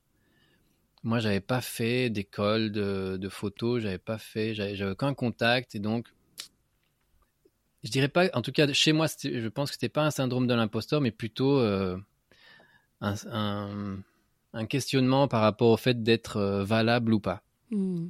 Donc ça, je pense que j'ai longtemps j'ai dû vraiment recevoir énormément de retours positifs que pour me dire ok je vais, je vais, je vais tenter ma chance et de retours positifs pas pas de de retours positifs de Mom deserves the best and there's no better place to shop for Mother's Day than Whole Foods Market they're your destination for unbeatable savings from premium gifts to show-stopping flowers and irresistible desserts start by saving 33% with Prime on all body care and candles then get a 15 stem bunch of tulips for just $9.99 each with Prime. Round out mom's menu with festive rosé, irresistible berry chantilly cake, and more special treats. Come celebrate Mother's Day at Whole Foods Market. De, de pairs, quoi, de, gens qui sont dans le domaine, pas de ma femme ou, ma mère ou mes amis, mais vraiment, euh, j'ai vraiment été chercher. Euh, dans des workshops, dans des euh, expositions, etc. Vraiment des, des retours de, gens qui s'y connaissaient et qui m'ont dit qu'il y avait euh, y avait là quelque chose. Euh, je pense que s'il y a bien une chose positive dans, ces voies euh, du transgénérationnel de mon père, d'ascenseur social, de, de persévérance, d'excellence, de sérieux et de compétition, euh, je crois que la, la chose positive, c'était que j'avais confiance en moi, ça oui, parce qu'il m'avait vraiment euh, depuis tout petit gonflé à bloc pour euh, pour tout ça, pour réussir. Euh, il me disait que que j'étais le meilleur. d'ailleurs, c'est pas toujours, il n'y a pas que du positif là. D'ailleurs, j'ai dû faire aussi beaucoup de séances de psy pour pour traiter le, le, cas inverse. J'avais, je voyais d'ailleurs récemment quelqu'un, Jerry, Jerry Hyde, ah oui. qui, le, qui a fait, enfin qui va bientôt sortir un film magnifique sur les, les cercles de parole entre hommes qui est le compagnon de, de Oui, que j'ai reçu sur le podcast, exactement. ouais, ouais. Euh, et donc, lui, il m'a dit récemment que euh, qu'on peut prendre ça comme une bénédiction, mais que c'est en fait hyper lourd à porter. Mm. Euh, qu'on te dise que tu es excellent depuis, depuis tout petit. Il me disait, moi, on m'a dit, lui, on lui a dit qu'il valait rien depuis le début, depuis tout petit, que c'était un moins que rien, qu'il avait aucune valeur. Et donc, pour lui, dans la vie, tout était gagné d'avance. Parce que dès qu'il faisait quelque chose, il prouvait déjà qu'il valait quelque chose, qu'il avait réussi dans la vie. Alors que moi, c'est l'inverse. Si on attendait de moi que je sois Premier ministre, prix Nobel, euh, etc., ben, je ne peux que décevoir. Euh, donc voilà, il y, a un côté euh, comme ça assez anxiogène dont j'ai aussi dû me libérer, de me dire, OK, on va se calmer, je vais faire mon possible et, on verra bien. Mais le syndrome de l'imposteur, l'imposteur Hmm, je dirais pas. Euh, hmm. Je dirais que j'ai osé faire des choses euh, que d'autres n'auraient pas osé, tout comme le fait voilà d'écrire un livre et de dire voilà du jour au lendemain je suis auteur alors que euh, j'avais rien. Enfin, si j'avais écrit des critiques, j'étais aussi chroniqueur pour des journaux en Belgique. Mais pareil, j'ai pas fait d'études de lettres. on pourrait dire. Hmm. C'est Odile Chabriac qui disait ça lorsqu'elle m'a reçu. Elle me dit. Bah, moi, quand j'ai reçu ce livre, je me suis dit, bah, voilà, c'est pas parce que le mec il a fait un discours qu'il sait bien écrire en fait. et puis, en, et puis en, écrit, en lisant le livre, elle s'est dit qu'en fait si, euh, elle s'est rattrapée. Donc, euh, donc, euh, ouais, je pense qu'il faut euh, quand on a et, et, c'est très, enfin, elle le dit aussi, hein, et, je crois que c'est très fort pour les femmes, beaucoup plus que pour les hommes, ce syndrome de l'imposteur. Mm. c'est malheureux, mais voilà, comme pour les transgénérationnels, c'est quelque chose qui vient de loin, de, dans notre passé, les, sorcières, Odile en parle beaucoup, mais les sorcières, c'était des femmes qui, parlaient haut et fort de leur, de leur qualité. Donc il y a vraiment un truc traumatique euh, de genre, des femmes qui parlent haut et fort. Il y a vraiment quelque chose du transgénérationnel à, se défaire, que les hommes ont moins. Euh, mm. Et donc moi, j'ai eu cette chance de non seulement être un homme, mais en plus d'être un homme euh, que l'on poussait à l'excellence. Donc, ouais, j'ai cherché, comme beaucoup, euh, d'être valorisé, d'être euh, accepté parmi mes pairs. Mais le syndrome de l'imposteur, une fois que j'ai eu cette valorisation, euh, il n'était plus là. Oui, ouais, bien sûr. Euh, aujourd'hui, euh, beaucoup de gens savent qu'ils sont mal dans leur job euh, sans savoir exactement ce qu'ils veulent faire. Ils n'ont pas forcément ta chance ou ta passion qui, est, qui était bah, innée, on va dire, et qui a grandi au, fil du temps. Il y a beaucoup de gens aussi, du coup, qui ont la pression de, de, de, savoir qu'ils sont mal et qui n'arrivent pas à trouver leur voix, à s'écouter eux-mêmes. Toi, euh, quels seraient tes conseils par rapport à ça et, toi, qu'est-ce que tu as mis en place? Enfin, toi, c'est pas ce que tu as mis en place, parce que j'ai l'impression quand même que c'était assez euh, défini ce que tu voulais faire. Mais est-ce que tu aurais des conseils pour ceux justement qui, ont du mal et qui ne savent pas, euh, qui ont du mal à trouver leur voie, tout simplement? Ouais, en effet, moi, je. Enfin, jusqu'ici, je parle que de mon expérience personnelle et, c'est vrai que mon expérience personnelle, ce n'est pas celle-là. parce que pour moi, c'était assez clair. Mais par contre, euh, comme je disais, euh, on est dans une société, un moment en tout cas de l'histoire de l'humanité où on est vraiment dans un chavirement complet vers le changement, de transition, de remise en question, de burn-out. Et donc, euh, même si moi, j'ai pas, j'ai pas de conseils à donner par rapport à ça, en tout cas, je vois qu'il y a énormément de, de ressources pour l'instant. Moi, j'adore cette ressource dont, j'ai déjà parlé, qui est Ken Robinson, qui parle de l'élément qui est de, vraiment essayer de, de trouver en soi quelles sont les activités pendant lesquelles on, perd euh, la notion du temps. Le temps n'existe plus, il passe sans qu'on s'en rende compte. Euh, et on est à un endroit où, euh, où on est bon dans ce qu'on fait, on a les qualités pour, pour ça, et à la fois ça nous procure de la joie. Donc un contre-exemple, par, par exemple, ce serait de, c'est ce que moi j'avais dans la banque, où j'étais bon dans ce que je faisais. Donc j'étais très bon pour faire des PowerPoint et des, tableaux Excel et des réunions et des présentations. parce que là-dedans, il y a tous des éléments que je suis et que et dans, où, je suis, tout ce qui est graphique, tout ce qui est présentation, orale, transmission de messages, etc., synthèse. J'étais très bon, mais ça me procurait pas de la joie. Et donc, ce que Ken Robinson dit, c'est qu'on a besoin des deux. Il faut être bon et que ça nous procure de la joie. Donc, je, crois que ces trois éléments-là, déjà, peuvent donner des pistes. ne pas voir le temps passer lorsqu'on est complètement dans quelque chose qui nous submerge, qui attire toute notre attention, pour lequel on a des qualités et, qui nous procure de la joie. Ça, c'est des bons indices. Et puis aussi, bah, à nouveau, ça, je, tape vraiment toujours sur le même clou, mais c'est vraiment de dire que c'est quelque chose qui prend du temps. je pense qu'il y, a beaucoup de gens qui se disent qu'ils n'ont pas de passion parce qu'ils n'ont jamais pris vraiment le temps de, de, sortir la tête du guidon, comme on dit, et de se poser et de se dire, OK, si, si j'avais rien d'autre à faire, si, si vraiment je, je, pouvais choisir quelle serait l'activité que j'allais faire aujourd'hui, qu'est-ce que je ferais? Et, et, ça met du temps, ouais.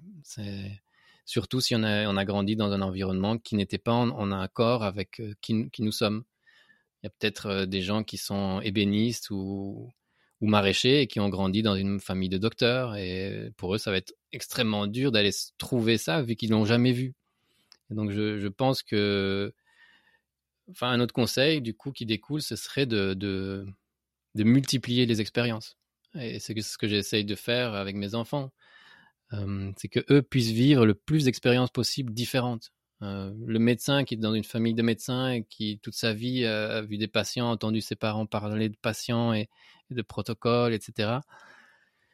Mmh, il aura peut-être juste pas eu la ces gens qui se disent qu'ils savent pas ce qu'ils aiment faire, peut-être qu'ils ont juste pas eu la chance de se frotter à, ce, domaine qu'ils adorent sans le savoir. Donc c'est vraiment une, recherche de, domaine en fait. Euh, qu'est-ce que j'aime faire? Ben, Essayer, essayer la poterie, essayer l'ébénisterie, essayer le dessin, essayer l'écriture, essayer euh, au contraire peut-être la, la, comptabilité. Je sais pas. Il y a vraiment peut-être des choses qui n'ont euh, jamais été testées. J'allais mhm. justement te demander s'il faut mieux privilégier l'action à la réflexion quand on est comme ça en période de transition, cheminement. Et mhm. tu as répondu, c'est l'action, c'est le test, c'est l'expérience et je suis d'accord avec toi sur ça. Euh, sur une vidéo TED, euh, tu, as, tu expliques le pouvoir du groupe pour, pour, mhm. pour s'écouter. Euh, je trouve ça hyper intéressant parce qu'on souvent, on se sent souvent seul quand on se sent pas à sa place. Euh, qu'est-ce que tu as voulu dire par cette vidéo en fait? Mhm. Ouais, c'est une vidéo qui me, qui, me parle beaucoup. Pour moi, c'est vraiment. On a parlé d'énormément de choses qui me tiennent très fort à cœur. Et ici, c'est vraiment la, dernière. Euh, qui pour moi est basique dans, tout ce que je dis, dans, le message que je veux transmettre. Et c'est le fait de se rendre compte que nous sommes des millions dans, dans cet état de, transition. Euh, comme tu dis, euh, il y a énormément de gens qui aujourd'hui se sentent perdus et seuls. Et beaucoup de gens m'ont remercié par cette conférence ou par le livre ou par d'autres choses ou des podcasts de m'ont remercié parce qu'ils se sentaient moins seuls. Et donc ça, c'est déjà une force terrible, une force énorme de, de sentir moins seul et, de sentir ce pouvoir du groupe. Et comme mon message est aussi un message militant, il, il a la croisée entre l'éveil du soi ou ce que l'on appelle le, développement personnel, mais un développement personnel qui, est là non pas pour rester en soi, mais pour aller vers les autres, pour aller vers l'action et le changement sociétal. Et donc cette idée euh, de pouvoir du groupe, pour moi, elle est, vraiment extrêmement importante euh, à, deux niveaux. Le premier euh, qui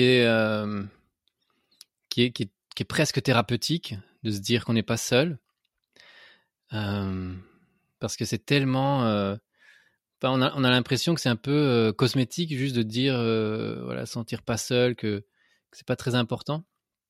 Mais, vraiment, pour moi, c'est fondamental parce que le fait de ne pas être seul, c'est pas seulement une question de, d'avoir de, la compagnie, c'est vraiment une question de légitimation de qui nous sommes, de légitimité par rapport aux questions qu'on se pose.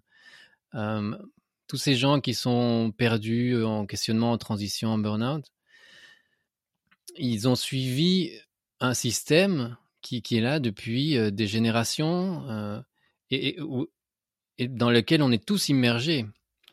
Et donc c'est très très très facile de à ce moment-là se dire c'est nous le problème, euh, c'est moi qui euh, qui suis fou quoi. Tu vois, moi j'ai eu ce, ce, réflexe de me dire c'est pas normal de, de, vouloir changer de vie, c'est pas normal ces questions que je me pose par rapport au sens de mon travail, par rapport à l'impact que j'ai avec mon travail dans l'environnement, mes, proches, etc. Et donc, ne pas sentir seul, c'est extrêmement important, parce qu'alors on, légitime ces questions. En fait, ces questions, c'est euh, je ne suis pas fou. Elles sont tota-, totalement légitimes et importantes. Et, euh, c'est euh, aujourd'hui dans ce, ce point d'inflexion qu'on est en train de vivre, c'est d'autant plus important parce qu'on est un grand nombre à se poser ces questions-là. Comme je disais au début du, du de, la conférence, du, discours aux ingénieurs, en Belgique, le budget national qui est octroyé euh, pour les maladies de longue durée, les burn-out, est supérieur que ce qui est octroyé pour les chercheurs d'emploi. Et, en France, je vois pas pourquoi ce serait différent, tu vois. Donc, euh, je pense que c'est juste des chiffres qui sont beaucoup plus difficiles. Moi, je les ai cherchés et c'est beaucoup plus difficile à trouver en, France que qu'en Belgique parce que on n'utilise pas les mêmes termes. Le burn-out n'est pas encore euh, par, utilisé partout. Euh, euh, les instituts sont différents par région, etc. Mais voilà, je vois pas. Enfin, on voit bien que, c'est une énorme vague, c'est un énorme problème dont on n'a pas encore aujourd'hui commencé vraiment à, en parler par rapport à, la taille que ça a. Euh, et donc tous ces gens qui, qui sont en burn-out et qui, euh, et qui ont cette double peine aujourd'hui, qui est de un la tristesse de leur deuil et de deux la stigmatisation, de se dire euh, comme comme pour beaucoup qu'on on leur dit euh, si tu es en burn-out, si tu es en dépression, fais un effort, c'est parce que tu es faible, c'est parce que t'es pas voilà, tu t'es pas suffisamment fort, t'es pas la, bonne personne pour le poste, etc. Donc il y a vraiment déjà cette double peine que, hum, qui pour moi est, terrible, qui me touche beaucoup. Et, le fait de, leur dire que c'est pas eux le problème, qu'en fait euh, on est des, millions, que, c'est tout à fait normal d'être euh, d'être paumé dans une société qui est toxique et de pas vouloir euh, rester comme on était avant, c'est tout à fait normal. Voilà, ça c'est pour moi un premier, c'est vraiment de première importance. C'est pour ça que j'aime beaucoup ce, discours du pouvoir du groupe. Et deuxièmement, euh, parce que mon discours aussi, il, vise le changement. Donc on a, parlé d'action, on a parlé de changement, on a parlé de points d'inflexion de, cette société, de ce système qui, est périmé, qui, nous rend malheureux. Euh, et donc, euh, moi, je crois vraiment dans, dans ce, cette notion de, masse critique qui va faire infléchir les choses. Donc on, sent bien qu'on est de plus en plus nombreux à ne plus vouloir de ce système, à, changer petit à petit, chacun individuellement pour le changer, le système. Et, et le jour où on se rendra compte qu'en fait on est des millions et qu'on est vraiment très très près de, de, ce, de cette masse critique dont on a besoin pour que les choses s'infléchissent, mais les choses changeront. Et parce que Aujourd'hui, les médias vont jamais mettre l'accent sur toutes ces sur toutes ces personnes qui, qui, veulent changer le système, même si voilà, il y y a, des personnes qu'on peut pas louper. Euh, Cyril Dion, euh, Greta Thunberg, euh, il y, y, en a des il y en a des, des, des centaines, Hugo des milliers. Clément, toute cette... Voilà, Hugo Mm. Clément. Mm. il y en a plein, évidemment, Ouais, maintenant, je ne trouve pas tous. Mais euh, voilà, il y en a qu'on peut pas louper, mais ils sont en tout cas euh, la pointe visible d'un iceberg de, de, énormément de mouvements, d'anonymes, qui changent aussi et qui parfois se disent en fait je change, mais euh, je sais pas combien on est. Je, je, crois qu'on est négligeable. Je veux bien changer, mais je vois bien qu'en face euh, le système en place il est énorme. Mais forcément, évidemment, qu'il va toujours nous sembler énorme vu que c'est ce système-là qui passe toujours euh, au journal télévisé. C'est toujours ça qu'on va voir et des, des, exportations et du PIB et des retours en investment, c'est toujours ça qu'on va voir plutôt que des ads, des, des groupements locaux, des monnaies locales, euh, des, économies circulaires, euh, des manifestations euh, pour sauver des friches sauvages, etc. Mais voilà, pour moi, le pouvoir du groupe, il, est, il est terrifiant pour, pour le système. Et donc, on, je pense qu'on doit se faire visible nous-mêmes pour se rendre compte de combien on est. Mmh, complètement. Euh, dans, dans, la question que je vais te poser, je me fais volontairement l'avocat du diable parce que j'ai envie d'avoir ton retour sur cette question et c'est justement un commentaire que j'ai vu sous cette vidéo qui te dit que c'est facile pour toi de et je m'inclus dedans, hein, je m'inclus dans plein de Mhm. gens, je m'inclus, que c'est facile pour toi de changer d'orientation car tu as fait des études, que tu es armé intellectuellement euh, Mhm. et qu'il peut être beaucoup plus facile en fait de d'agir, de, se sortir de sa condition et de raisonner pour des personnes qui ont moins fait d'études. Et j'appuierai le, le propos avec euh, des personnes dans mon entourage qui, c'est vrai, je, je vois, qui n'ont pas forcément fait euh, d'études et c'est vrai qu'ils sont un peu qui, qui sont un peu bloqués en fait, qui, qui qui savent pas trop quoi faire pour pour agir alors qu'ils sont malheureux. Toi, c'est quoi ton Mhm. ton sentiment par rapport à ça? Oui, c'est- tout à fait légitime. C'est quelque chose qui, qui revient souvent aussi et qui me touche beaucoup, vu, forcément, vu que mon, mon discours, il, il se veut social et donc de changement social et donc d'inclure tout le monde. Mais, euh, mais c'est vrai que forcément, euh, ce système, il est, euh, il est injuste. Le système dans lequel on est, il est injuste. Donc forcément, il y a des gens pour qui ça va être plus facile que pour d'autres. Ceci dit, j'ai plein de réponses par rapport à ça, vu que c'est une question qu'on me pose souvent.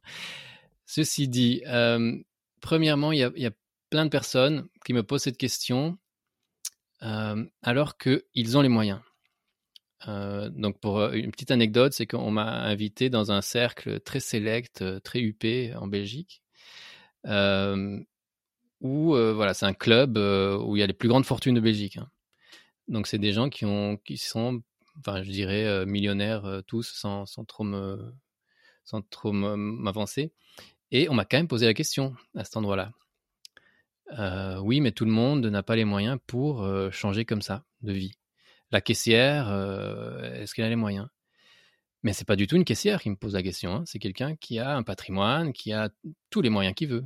Et donc, je trouve que, euh, voilà, parfois, poser cette question-là, c'est un peu euh, dire, en fait, moi, j'ai peur euh, du changement, j'ai peur de, manquer, même si j'ai les moyens. Et donc, à ces personnes-là, je les inviterai juste à voilà, faire ce, ce cheminement intérieur, à, à voir euh, qu'est-ce qu'on peut faire, que, comment se, délivrer de, ces peurs-là. Je crois que cette, question du changement, elle est très très fortement liée à cette question dont on a déjà parlé, qui, sont les peurs. Donc il y a ça d'une part, il y, a, beaucoup de personnes qui pensent ne pas avoir les moyens et qui en fait les ont. Euh, Moi-même, j'avais pas énormément de moyens, donc euh, si on parle uniquement de financier, euh, j'ai beau avoir fait des, des hautes études, j'avais quand même, j'ai quand même pas travaillé super longtemps en tant qu'ingénieur. hein. Moi, je suis resté trois ans dans une PME, plus trois ans dans cette multinationale, donc en tout et pour tout six ans, plus quatre ans de doctorat où j'étais chercheur et j'étais payé comme chercheur. Donc voilà, c'est pas, j'avais pas de patrimoine, ma, famille m'a pas pu m'aider. Donc j'avais pas des moyens mirobolants et pourtant je l'ai fait et je dis ça parce que euh, pas pour dire que tout le monde euh, peut y arriver, mais en tout cas pour dire qu'on a souvent, qu'on surestime en tout cas souvent les moyens dont on a besoin pour être heureux. Et ça c'est un passage aussi dans le livre de se dire euh, ce, slogan de, décroissance, il est vraiment très très juste. Plus de liens et moins de biens. Quand on fait le test, quand on fait le test de se délester de, de tous les biens matériels dont, dont on pensait euh, avoir besoin et donc finalement ne sont qu'accessoires, ne sont là que pour combler un manque d'assurance en soi, tu vois, de montrer qu'on a la plus grande bagnole, de montrer qu'on a le plus beau costume, la plus belle coupe de cheveux, etc. Quand, on, quand nous-mêmes, on est bien dans notre basket, on a fait le travail de de- d'introspection et qu'on est bien, qu'on a créé des liens avec des nouvelles personnes qui sont enrichissantes, on se rend compte qu'en fait, on n'a pas besoin. Moi, je, je me rappelle, euh, dans ma vie antérieure, euh, pas antérieure, ma vie d'a- d'avant, quand j'étais euh, marié avec une grande maison dans la banlieue, etc., on changeait les meubles, euh, voilà, tous les ans. J'allais chez le coiffeur toutes les quelques semaines. On avait deux voitures, etc. À partir du moment où on se rend compte qu'on n'a pas besoin de tout ça, moi, j'avais, à un moment, j'avais plus besoin de combler tout ça parce qu'au lieu de ça, j'allais plutôt au cinéma, j'allais plutôt parler avec des amis euh, et je me sentais tout aussi bien. J'avais plus besoin de combler ce manque. Et donc, euh, de un, il y a des gens, du coup, qui, ont les moyens et qui, posent cette question-là euh, pour d'autres, juste comme euh, une sorte de camouflage de leur propre peur. De deux, je pense qu'il y a des gens qui ont, qui ont les moyens, mais qui croient ne pas les avoir parce qu'ils surestiment leurs leurs besoins en, termes de qualité de vie et de train de vie. Après, troisièmement, je dirais que que ceux qui ont les moyens, autant le faire, du coup. si on a la chance, comme moi je l'ai eu, de, pouvoir faire ce changement, mais du coup, je trouve qu'on a d'autant plus ce je, veux, veux, forcer personne, mais en tout cas, j'invite d'autant plus à le faire vu que on a le moyen, on a cette chance-là. Mais du coup, saisissons-la pour changer et pour aider et pour euh, donner cette envie à d'autres et pour, euh, tu vois, voilà, euh, c'est pas non plus pour, parce que parfois on pose cette question-là un peu comme comme une critique. Tu as les moyens et, pas d'autres. Ouais, C'était posé comme une critique d'ailleurs le commentaire. J'ai les moyens. Du coup, euh, je l'ai fait. Euh, en, quoi est-ce qu'on pourrait me critiquer de justement avoir utilisé ces moyens pour devenir quelqu'un de meilleur et pour pouvoir inspirer d'autres? Donc, si on a les moyens, euh, voilà, c'est pas du tout euh, c'était plus critiquable. c'est pas notre faute. autant, autant en profiter, autant le faire. Je pense que c'était plus sur la réflexion intellectuelle. Aujourd'hui, tu as les moyens parce que tu as l'intelligence, tu as les études, tu as le le fait de te rendre compte de ça aussi, le recul mhm. nécessaire pour, euh, pour te rendre compte aussi que tu n'es pas bien. Et, mais je comprends, hein, mais c'est une question qui est, qui est compliquée. Enfin, je trouve que c'est et, euh, et, en fait, oui, c'était vraiment, euh, ouais, mais pour les personnes qui qui sont pas armées, moi autour de moi, j'ai vraiment des gens qui sont qui sont bloqués parce que ils n'ont pas forcément fait les études qui amènent. Voilà, moi j'ai fait une école de commerce aussi, donc forcément, bah, je suis, été amenée à réfléchir, à poser, à et, et, du coup, c'est vrai que les gens qui n'ont pas fait d'études, ils n'ont pas forcément même la réflexion de pouvoir savoir euh, comment changer les choses. Mais après, on peut s'arrêter là sur cette réponse si tu le souhaites. Hein. Euh, hum. Comme tu veux, moi j'avais encore des, bah, arguments. Non, non, vas-y, c'est intéressant. Non, non, mais ce que tu dis est très vrai et, j'allais en venir, euh, j'allais y venir. Parce qu'on parle souvent de moyens financiers, mais, mais que, en, fait, les moyens les plus importants sont les moyens qui ne sont pas financiers. D'éducation, comme je disais tout à l'heure, si on n'a pas été frotté à, des domaines qui nous passionnent, mais que, qui, sont notre voie, mais qu'on n'a jamais connu. Euh, ça, pour moi, c'est le vrai, le vrai manque de, de, moyens. Si on a eu des parents qui nous ont, depuis tout petit euh, mis une étiquette, mis une case, et du coup, pour moi, c'est pas lié aux études. Je pense que on peut ne pas avoir fait d'études, et je connais pas mal de gens qui n'ont pas fait d'études de hautes études et qui par contre ont eu la persévérance, la, sagacité, l'audace de, se dire je vais je vais faire ça. Moi, j'ai voilà, je connais pas mal de personnes qui n'avaient pas d'études et qui se sont dit en fait moi j'adore être maraîcher. J'aimerais bien être maraîcher. Qui sont de, ils sont voilà, ils ont été habités chez un maraîcher gratuitement pour l'aider. Ils ont appris sur le tas, ils ont fait ça. Donc je pense pas que ce soit pas soit non plus lié à l'éducation et au diplôme. Par contre, oui, à, l'éducation et à la façon de voir la vie, ça oui, à la philosophie de voir la vie, et ça, à nouveau, ce sont des blocages qui sont de l'ordre du, développement personnel plus que de l'éducation ou des diplômes. Euh, si depuis qu'on est petit, on nous a dit qu'on est capable, qu'on est euh, capable de tout faire, qu'on est quelque chose que, qu'on peut qu'on qu'on a droit à l'erreur, par exemple, ça c'est super important aussi, qu'on peut se tromper, qu'on peut revenir en arrière, qu'on peut faire des tests, qu'on nous a ouvert à plein de choses. Ça, c'est les meilleurs moyens, quels que soient les moyens financiers, quels que soient les diplômes. Ces moyens-là, les moyens du cœur, les moyens de, de l'ouverture de l'esprit, ça, ce sera, euh, seront les, moyens les plus importants, je pense. Euh, et une dernière, dernier argument par rapport à ça, et là tu vois que, j'ai vraiment réfléchi à la question. il y a ce que j'appelle l'aïkido militant. Euh, l'aïkido étant un, art martial qui utilise la force de l'adversaire. Euh, et donc, dans, ces cas-ci, pour des gens qui ont vraiment pas les moyens euh, financiers, mais qui ont quand même l'envie, moi, je, pense que je leur dis, ou, qui, voilà, qui, sont dans une situation qui pour eux est inextricable, qui est très difficile à changer, etc. Ils ont un, job qu'ils aiment pas, mais qui est alimentaire. moi, je leur parle vraiment de, faire cet exercice de l'aïkido, à savoir d'utiliser la force du système, de tout ce qu'ils ont pour l'instant pour changer, pour aller contre euh, le système ou en tout cas pour aller vers autre chose. Euh, moi, par exemple, ça a été utiliser cette loi belge qui, euh, qui me permet de prendre un, temps partiel et, que l'employeur ne, puisse pas refuser. Ça, c'est pour moi, été utiliser une force du système contre lui. L'employeur ne pouvait pas le refuser. J'avais une partie de ce temps partiel qui était qui était quand même payé, etc. J'avais des, des aides. Le chômage, par exemple, le, chômage, pour moi, est quelque chose qui est vraiment totalement sous-estimé et sous-utilisé parce qu'il est stigmatisé. Euh, et, là, à nouveau, voilà, utiliser le chômage, utiliser toutes les aides possibles. Euh, le système est injuste, mais le système, il a quand même aussi quand même quelques filets, surtout ici, heureusement, en, France, en Belgique, en Europe occidentale, on a quand même quelques filets qu'il faut vraiment surtout pas hésiter à utiliser voilà, il y, a plein de choses que, l'on n'ose pas utiliser parce que ce serait mal vu, il y a une pression sociale, c'est stigmatisant, etc. Moi, je dis vraiment utilisez tout ce qui est à votre service. Ne changez pas de job trop tôt. Il y a des gens qui me disent, moi, je suis pas content dans mon job, mais je peux pas changer comme ça du jour au lendemain. Mais non, ne changez pas du jour au lendemain parce que vous allez vous mettre en danger.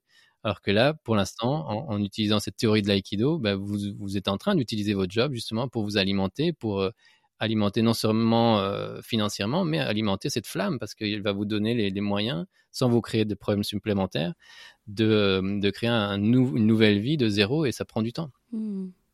Mmh, c'est clair. C'est clair. Si, on parle un peu du bonheur, euh, toi, est-ce que tu dirais que tu es pleinement heureux quand tu te lèves le matin?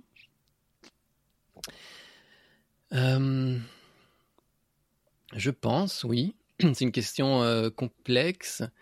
Euh, pour moi, le bonheur, euh, c'est euh, un concept théorique.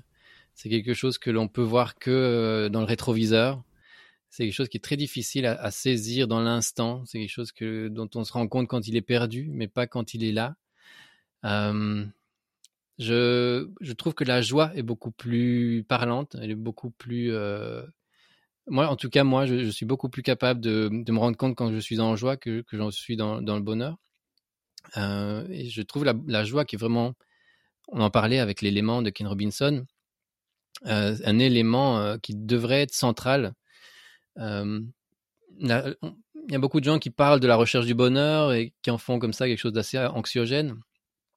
donc comme si on n'avait pas assez de problèmes, en plus on devrait en plus de tout ça chercher le bonheur et on est presque obligé de le trouver et en plus en faire des photos et les exposer sur nos réseaux sociaux pour montrer à tout le monde à quel point on est heureux. Euh, pour moi, le bonheur, c'est quelque chose que, que l'on saura dire une fois qu'on est sur notre lit de mort. Euh, moi, je sais que euh, sur mon lit de mort, je pourrais regarder ma vie et dire si j'étais heureux ou pas en fonction de tout ce que j'ai fait. Par contre, la joie, ça c'est la boussole intérieure que, que j'écoute énormément et quand je me sens pas en joie en faisant quelque chose, j'en prends note. je, ne dis pas que je vais, voilà, je suis très mesuré par rapport à mes changements, mais en tout cas j'en prends note. Ok, ce, ce truc-là ou ce job, à, l'époque, ce job ne me procure pas de joie. Et, c'est pour ça que je parle de, voix intérieure et de s'écouter, d'écouter cette voix intérieure, parce que cette voix intérieure, elle, est, très, elle est très reliée à la joie. Et surtout si c'est dans, la durée. Si c'est un job qui, vous fait du mal tous les matins depuis des années, il faut vraiment prendre ça au sérieux. Et si c'est une activité qui depuis des années vous passionne et vous donne de la joie, alors ça aussi, il faut le prendre au sérieux. Mmh tu, dis que le bonheur, ça se travaille. Est-ce que tu peux m'expliquer ce que tu entends par là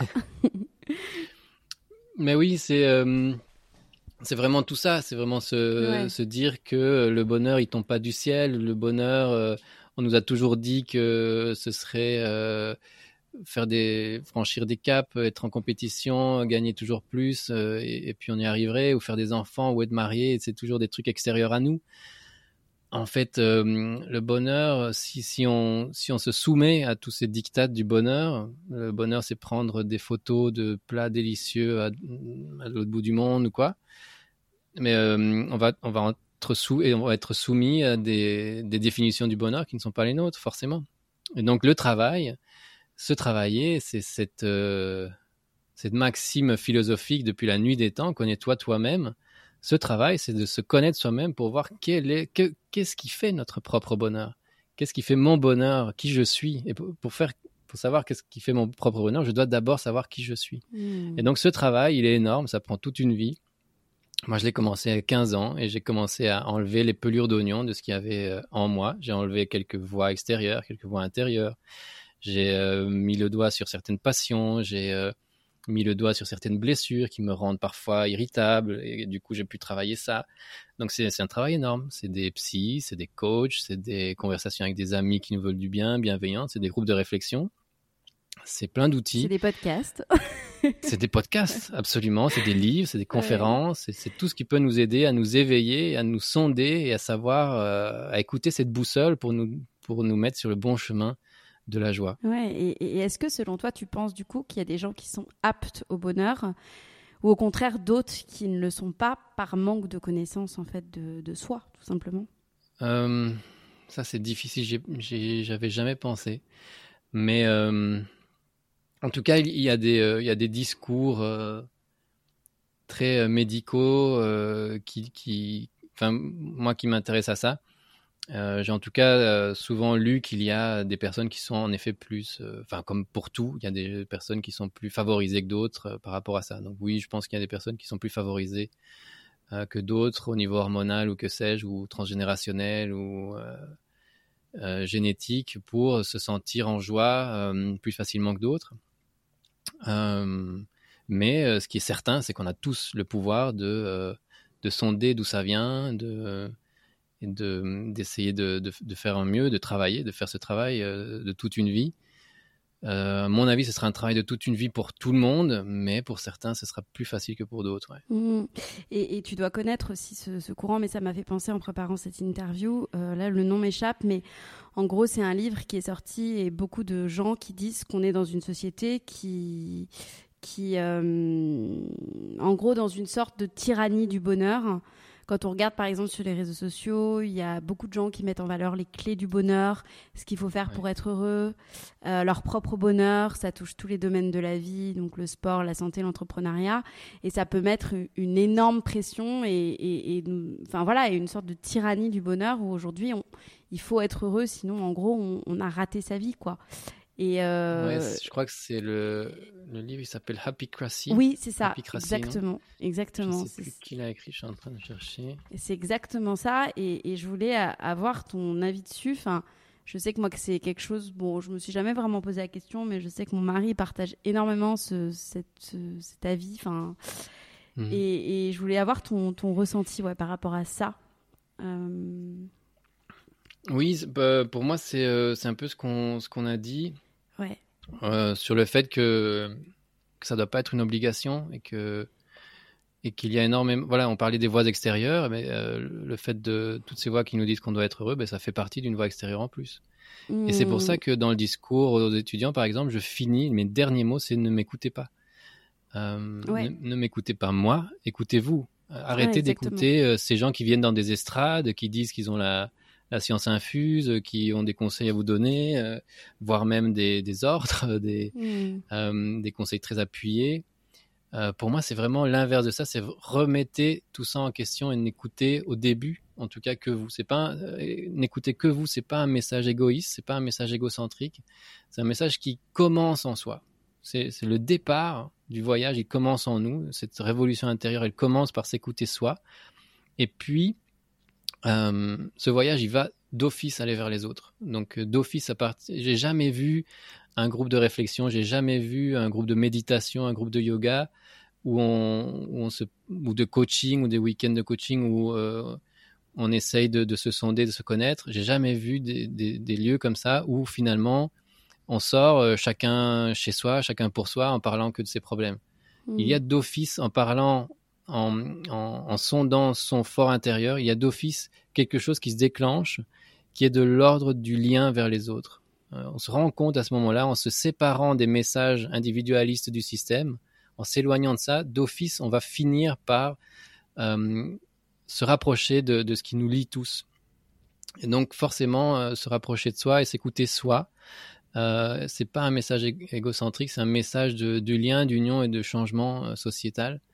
Donc par rapport à la happycratie, euh, bah, c'est pareil, c'est euh, qu'est-ce que ça vous dit par rapport à vous euh, Qu'est-ce que remettez ça aussi en question, tout comme les autres messages extérieurs.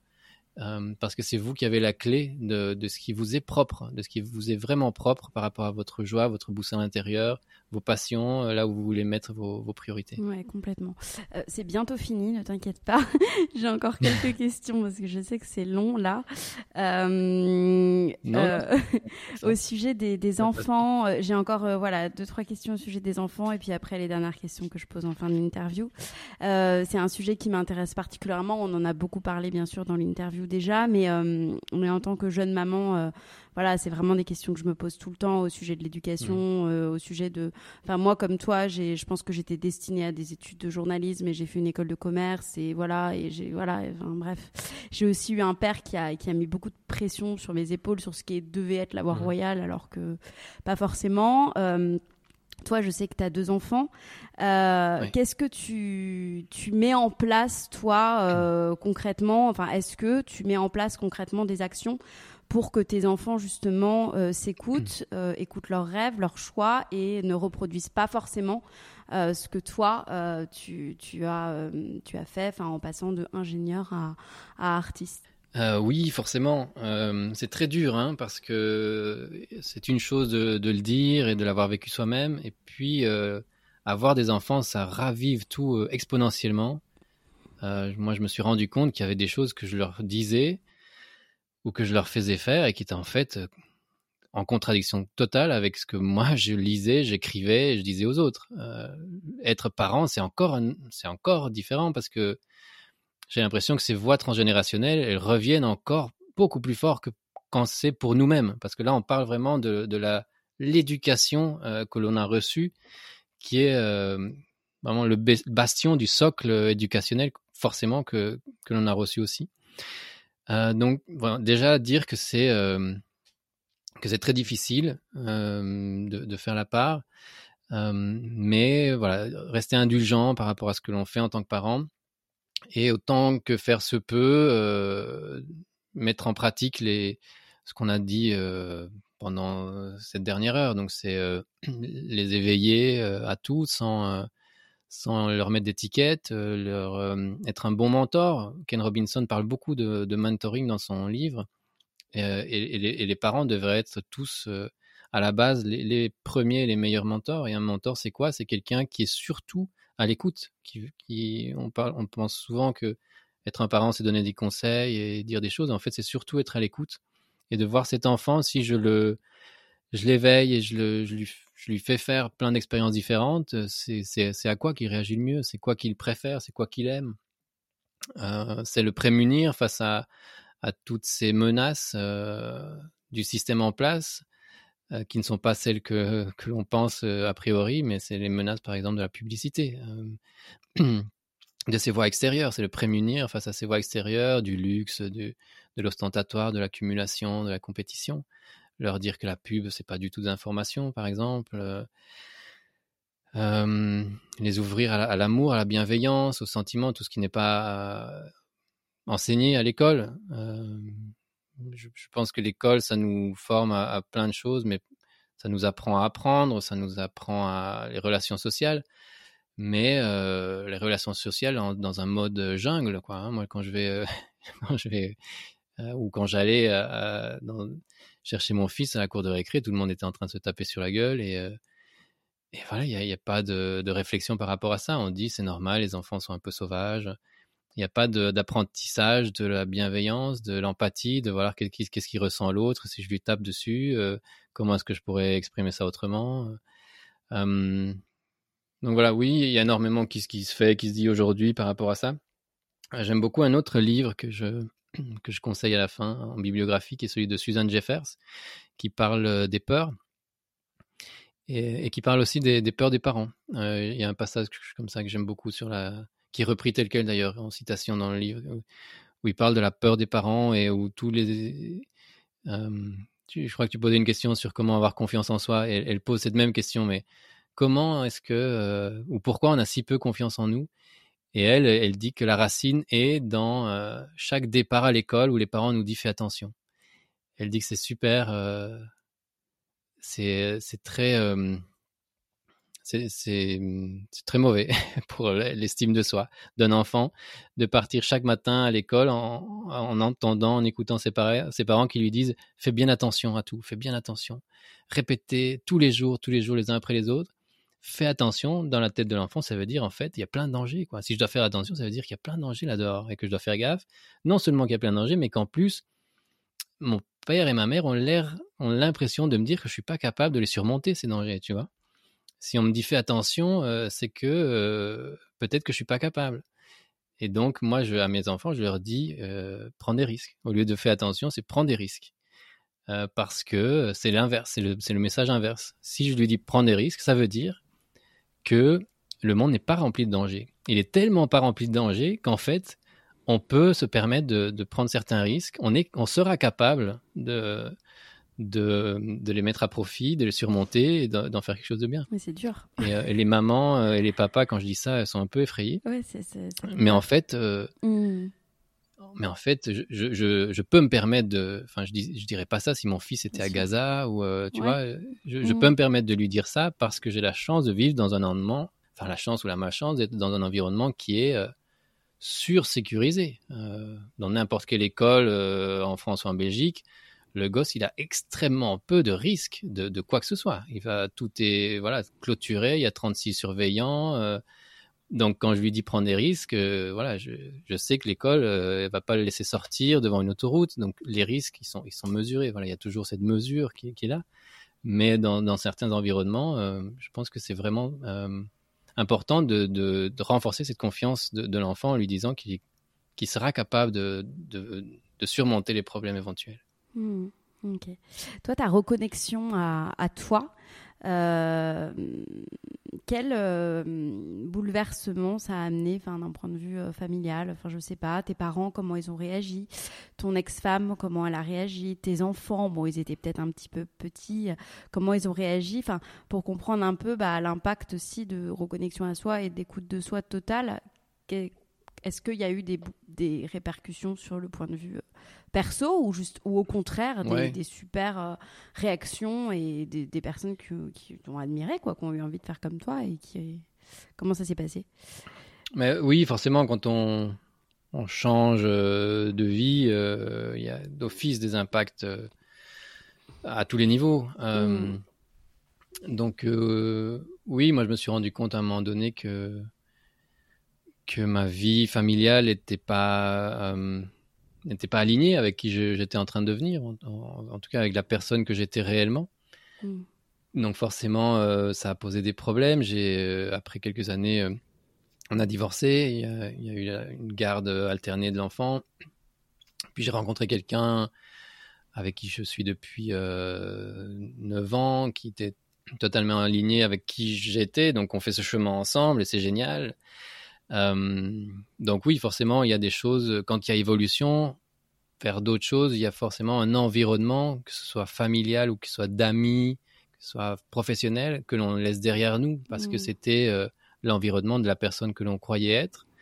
Et on va vers la personne que nous sommes vraiment. Et donc, on va aller vers la personne qui nous correspond vraiment en amour, le, job qui nous correspond vraiment professionnellement, et les amis qui nous correspondent vraiment par rapport à cette nouvelle philosophie de vie. Hmm. Euh, donc oui, il y a eu des chamboulements. Il y a, voilà, euh, le, plus dur forcément, ça a été euh, au niveau familial. ça a été, je, le raconte dans le livre, le, choix le plus difficile de tous, de me dire qu'est-ce que je suis en train de faire subir à mon fils, quoi. mais bon, voilà, mon fils, c'est presque dix ans plus tard, il a 12 ans, il se porte très très hmm. bien, il, il, va très bien et je sais maintenant que c'était le bon choix euh, parce que il, il, voit un père qui est, qui est bien dans ses baskets, qui est en accord avec ses principes, euh, qui a des valeurs qu'il peut euh, défendre et, moi je peux lui passer les valeurs qui sont les miennes réellement. Donc pour moi c'est comme tout le reste, ça a été inconfortable pendant un temps, comme tout le reste ça a été douloureux forcément. mais je pense qu'il faut vraiment pas s'attarder ou s'arrêter à, à cette douleur de la recherche, euh, cette douleur qui, je pense, est très difficile de dissocier euh, à la recherche de, et à la quête de soi, mais qui, euh, qui est un obstacle qu'on peut tous franchir et qui, est, qui est une invitation à, à aller vers un mieux. Hmm. Quels sont tes projets aujourd'hui? Alors mes projets, j'en ai pas mal. Et ils, sont, ils sont super excitants. J'ai, là, on est à un point où je pense les galeries vont commencer à rouvrir. Donc, il y a, des projets d'expo qui commencent. J'ai certaines commandes d'architectes euh, que j'aime beaucoup qui sont venus frapper à ma porte. Et au niveau de l'écriture, il y a mon livre Matin clair, donc qui continue son bonhomme de chemin.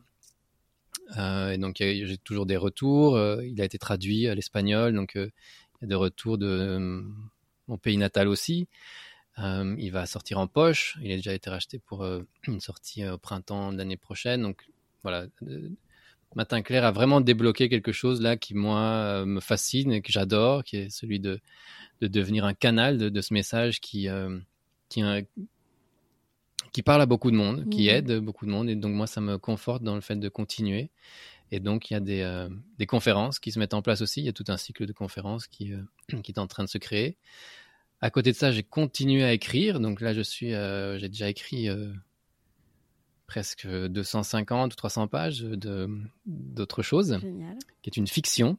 Donc c'est, c'est tout ce qui me touche, tout ce qui me m'attire, tout ce qui me parle, mais euh, c'est venu à moi sous forme de fiction.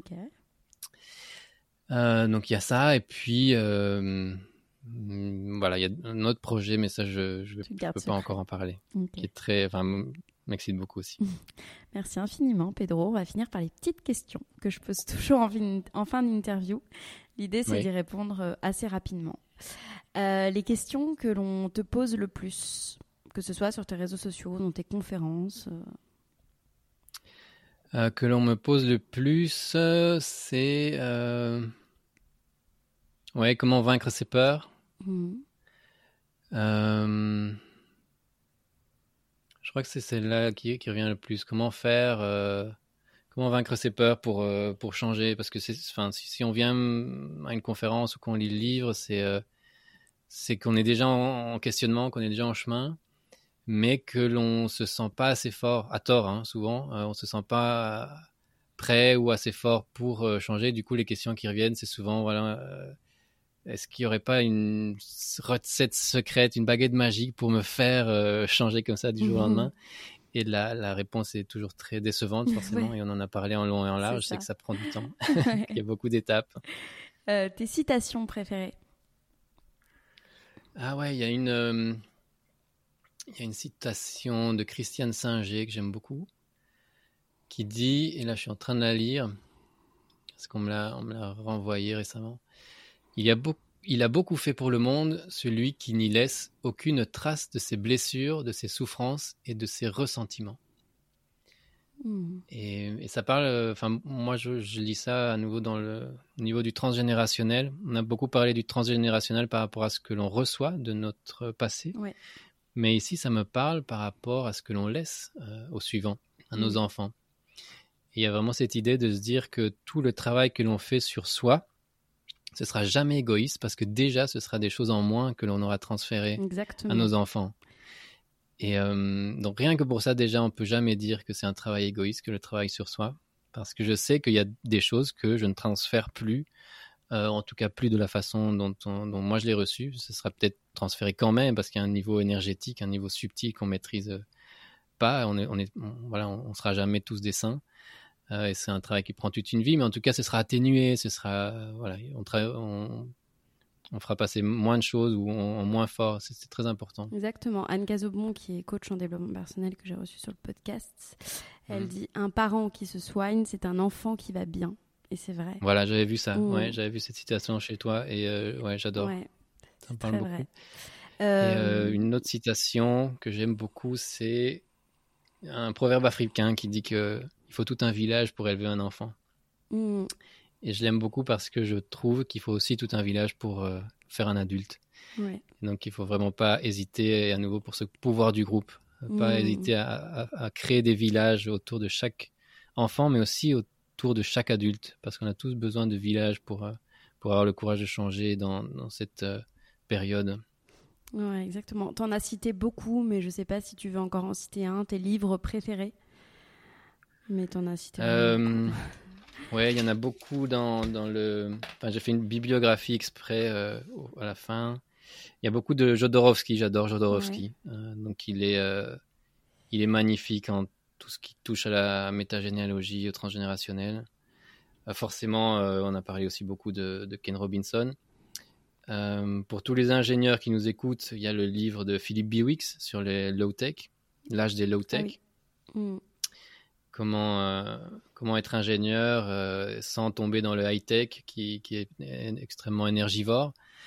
Euh, et donc quand même, quand même vivre avec un certain rythme de vie en utilisant la technologie, mais de la façon la plus sobre possible. Et puis, et puis en fait, moi j'adore la fiction. et donc je crois que c'est pour ça que j'ai commencé à écrire de la fiction. Moi je suis un fan de, de, de fiction, de, de séries, de films. Et donc, j'adore Carrère, par exemple, hmm. qui euh, paradoxalement fait, fait un style qui n'est pas totalement de la fiction, mais, mais voilà, j'adore son style, j'adore son dernier, Yoga, qui parle de beaucoup de thèmes euh, de la joie, du bonheur, etc. D'un point de vue euh, un peu plus pessimiste, un peu plus noir que ce qu'on a parlé ici, mais voilà, c'est super intéressant aussi de, de toucher à, au réel. au réel noirceur, aux réelles difficultés de, de, pour atteindre ce, cette, joie. J'ai adoré Dans la forêt de Egland, qui est un mhm. récit euh, collapso, qui est super. J'adore Le nom du vent de Patrick Rothfuss, qui est une trilogie euh, un peu fantastique. Euh, j'ai adoré les derniers de Goncourt, j'ai adoré L'Anomalie, j'adorais Tous les hommes n'habitent pas la terre de la même manière. Mhm. Voilà, beaucoup de livres que j'adorais. Ça a fait de la lecture. Euh, tes rencontres ou ta rencontre qui t'a le plus marqué?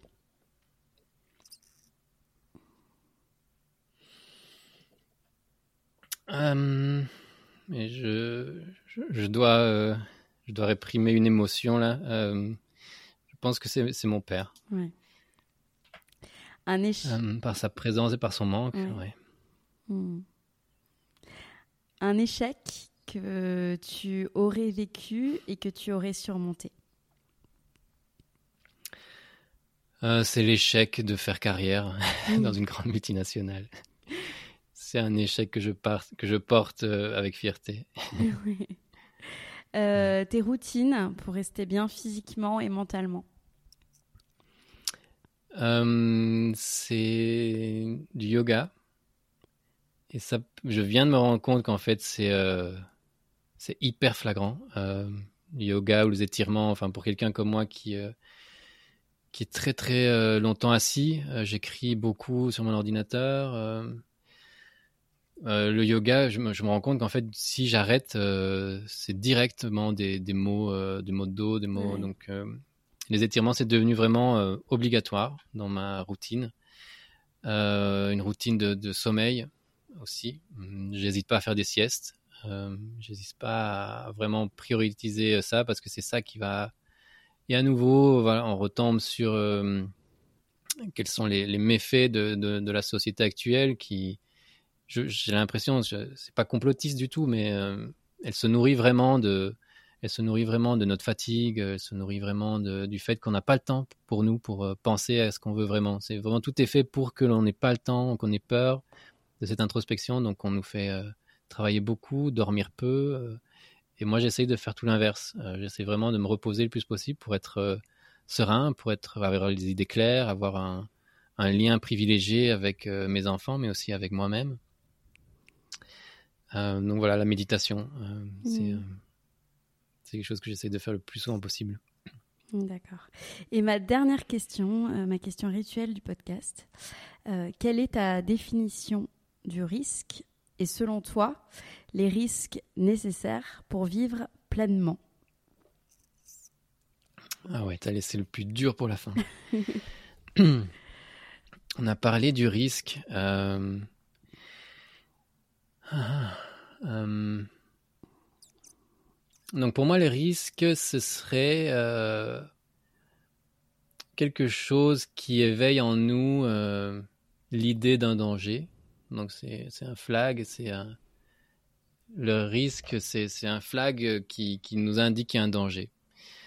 Euh, et le tout, euh, pour moi, c'est de c'est d'être capable de, de faire le, la part des choses entre les risques euh, nécessaires, les risques que l'on peut prendre et, les réels risques qui sont en fait de, de moins en moins nombreux. Mm. Il y a mille ans, il y a 2000 ans, on avait des risques mortels, mais mille fois par jour. Je crois qu'aujourd'hui, on n'a plus de danger mortel euh, nulle part. J'ai dit beaucoup de mal de, la société capitaliste en place, mais il y a quand même ce, ce côté euh, rassurant qui est qu'on n'a plus aucun risque de mort, euh, ou presque, de nos jours.